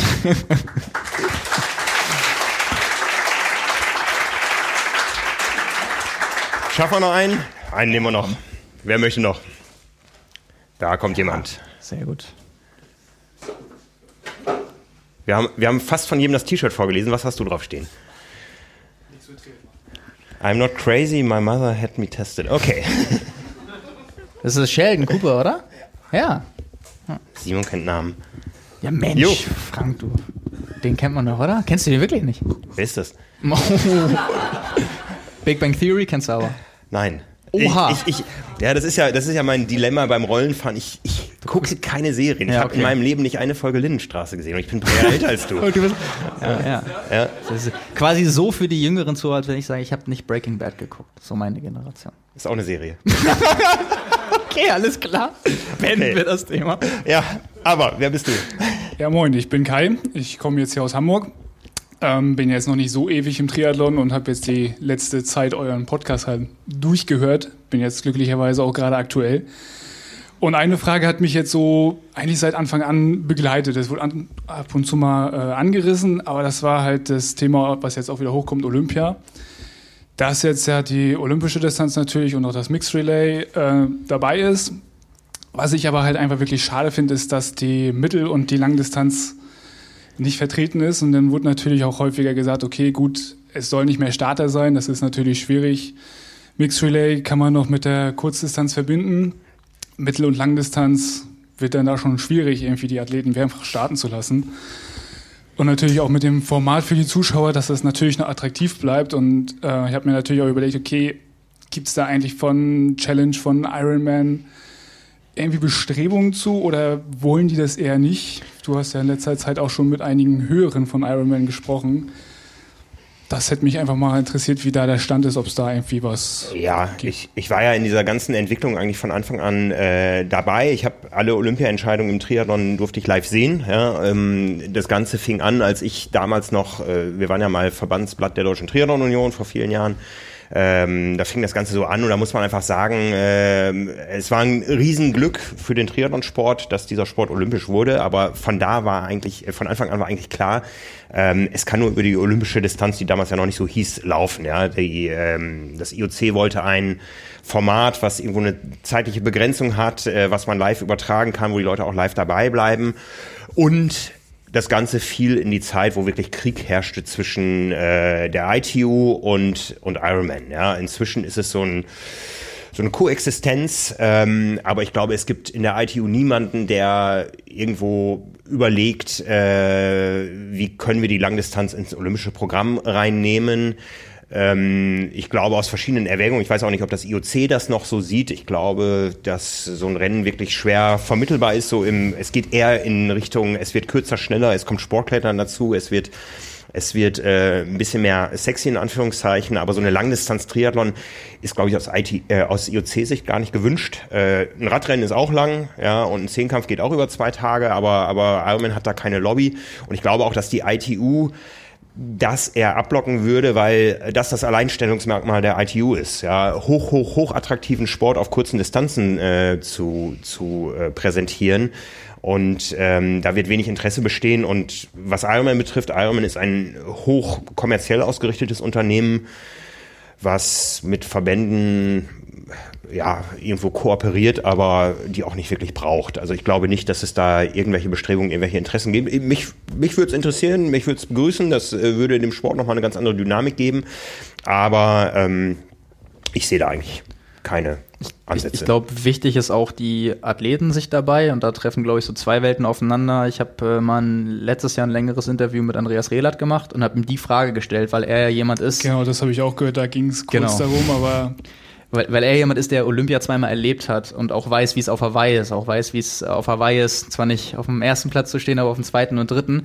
Und diese Erfahrung, wo er dann gesagt hat, als, als ich ihm das auch wirklich dann so als, als Gedankenspiel äh, angeboten habe, weil eben die realistische Umsetzung, wie wir wissen, echt weit davon weg ist und es auch keine Bestrebung gibt. Aber ob er das dann als Athlet prinzipiell gut finden würde, ungeachtet davon, was es bedeuten könnte für Verbände und Sportler und so weiter, hat er gesagt, die Olympischen Spiele sind so ein Erlebnis, dass auch jeder Langdistanzler, der gut genug wäre, ähm, eigentlich und der vielleicht anders nicht zum Triathlon kommen könnte. Also man hat ja jetzt noch das Szenario, man, viele kommen von der von der Kurzdistanz, haben das vielleicht mal erlebt und werden dann erfolgreiche Langdistanzler.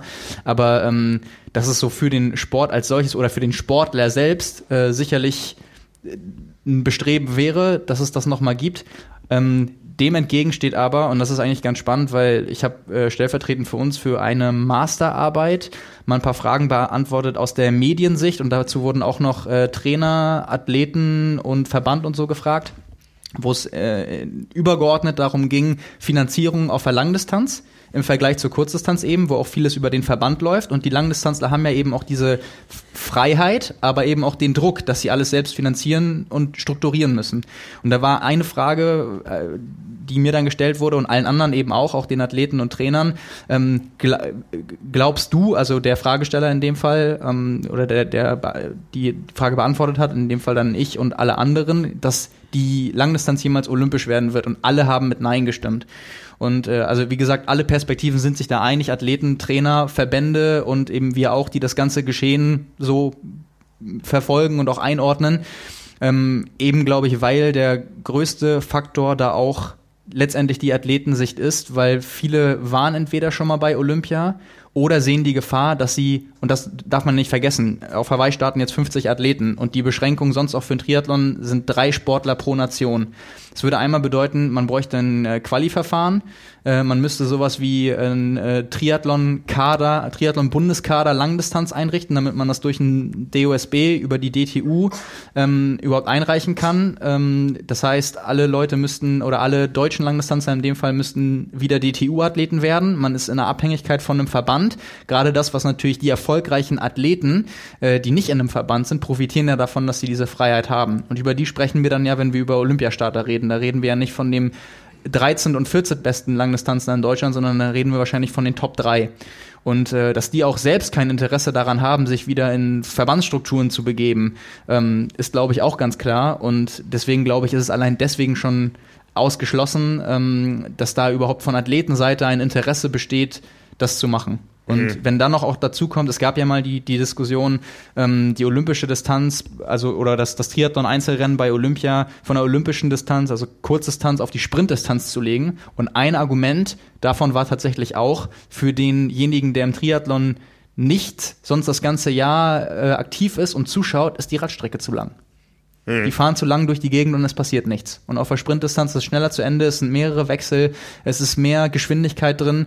Ähm, das war eines der Argumente. Also es ist eigentlich dann, äh, man, man kann sich das ja vorstellen, organisatorisch, was es bedeuten würde oder was es allein schon für ein Aufwand ist, den Marathon zu betreiben. Also in Tokio findet ja der, der Marathon 800 Kilometer von, vom Zentrum äh, in Sapporo. Ja. Genau, und, und das ist was für ein Aufwand das dann wäre, da noch eine Langdistanz durchzuführen an einem ganzen Tag. Und äh, mhm. also ich glaube, alle, alle Faktoren, die man so berücksichtigen müsste, ähm, sprechen dagegen. Und ich glaube, das, das Größte ist so, jemand müsste den, die Initiative ergreifen. Und ich glaube, diesenjenigen gibt es nicht. Ich glaube, der Verband hat nicht wirklich ein Interesse daran, die besten Langdistanzler aus den jeweiligen Nationen auch nicht. Und auch ähm, also wie gesagt, der, der Verband müsste dann ja auch ein komplett neu, eine neue Sparte aufmachen. Da müsste es mhm. das ganze Jahr irgendwie dann einen Kader geben, wo Leute rein berufen werden und äh, das halte ich auch für unrealistisch. Ja. Ich glaube trotzdem, die Langdistanz ist interessanter als die ersten 9,9 Kilometer des 10 Kilometer Freiwasserwettkampfs bei Olympia. Ist, ja. Ich finde es halt sehr schade, weil man, ähm, also für mich ist Triathlon halt auch eine Ausdauersportart und da geht halt vor allem das Mixed Relay nicht mehr hin. Mhm. Da geht es ja. wirklich nur noch um Tempo. Ja. Und man sieht halt auch den Stellenwert von Olympia, wenn man sich jetzt Alistair Brownlee anguckt. Der sagt, okay, ich bin zwar schon erfolgreicher Langdistanzler, aber das will ich nochmal mitmachen. Ja. Das will ich auf jeden Fall nochmal haben und vor dem Hintergrund finde ich es einfach es, geht ja so, es, es, es gab ja jetzt sogar noch letztens die Diskussion, dass ähm, eventuell versucht wird, für Olympia noch ein viertes Triathlon-Format zu etablieren, was dann sogar in Richtung äh, Super League gehen würde. Also wo, glaube ich, die Überlegung war, mehrere Mini-Triathlons hintereinander zu machen, um eben diesen äh, typischen Triathlon-Charakter von Schwimmradfahren, Laufen und zu Ende nochmal aufzubrechen und zu sagen, man möchte eben, wie der Super League-Gedanke halt war, den Athleten die Chance geben, ähm, die eben nicht bei diesem klassischen Format vorne sind, sondern die halt dann nach einem harten Lauf nochmal schwimmen müssen, das Ganze dann noch ein drittes Mal machen müssen. Das äh, und das ist natürlich ein Format, was für den Zuschauer extrem freundlich ist, weil da wirklich viel passieren kann. Und ähm, deswegen der Trend geht eigentlich eher sogar noch in die andere Richtung, dass man sagt, irgendwie noch kürzere Strecken, noch mehr Wechsel, noch mehr hintereinander und einfach viel geschehen in kurzer Zeit. Ich glaube, so kann mhm. man das ja, was du auch meintest, in anderen Sportarten zusammenfassen. Und ich glaube, das ist auch eher so die Entwicklung, wo das im Triathlon hingeht. Ja. Ja, dann vielen Dank. Euch Danke viel Erfolg, viel Erfolg in Südafrika. Frank. Dankeschön. Danke.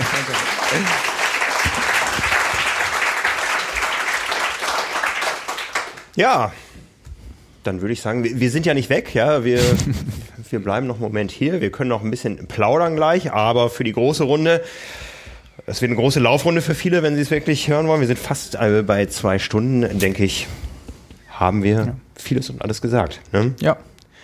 Ja, wir, was ziehen wir für ein Fazit? Also mir hat es richtig Spaß gemacht. Das war mal ähm, was ganz anderes als an meinem Schreibtisch, äh, wo man zwar weiß, es gibt da draußen eben so eine anonyme Menge Athleten, die äh, die, die uns hören, ja, ja und äh, wir wissen, man kann uns auch zuhören, wenn man nicht auf der Rolle sitzt oder läuft. Ja, definitiv. Ich finde, es ist auch ein, ein, bisschen was anderes aus dem Gesichtspunkt, dass wir ja wissen, äh, wie viele uns unsere Texte lesen, wie viele uns auch dann beispielsweise auf Hawaii live zuschauen, können wir auch dann sehen, aber die sind halt nicht da. Ja. So, und jetzt sind sie halt mal da. Das ist äh, doch immer noch ein bisschen was anderes. Ähm, ja, an der Stelle nochmal vielen Dank an alle, die hier jetzt immer noch sitzen. Ich glaube, zwischenzeitlich ist auch keiner abgehauen, das ist ein gutes Zeichen.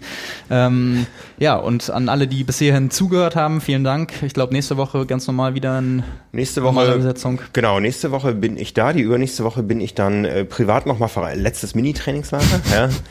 An der Ostsee, ja, also ähm, nicht an der Ostküste Südafrikas schon. Ähm, und dann haben wir schon überlegt, ob ich mich aus äh, dem Airport Johannesburg melde. Ja. Oh Mann, das rückt näher. Ja. Oh. ne? ähm, aber definitiv, äh, da bist du dann nicht da. Wenn ich aus Südafrika wieder da bin, Richtig, muss ich gucken, ja. mit wem ich Podcast mache. Ich glaube, glaube ich, viel zu erzählen dann. Ja, ja kriegen wir hin. Ja. Gut. Gut. Dann. In diesem Sinne, euch allen vielen Dank fürs Kommen, fürs Dasein, fürs Aushalten. Äh, einen guten Start in die Saison, wann auch immer sie startet. Kommt gut nach Hause und bis dann. Ciao, ciao. Ciao.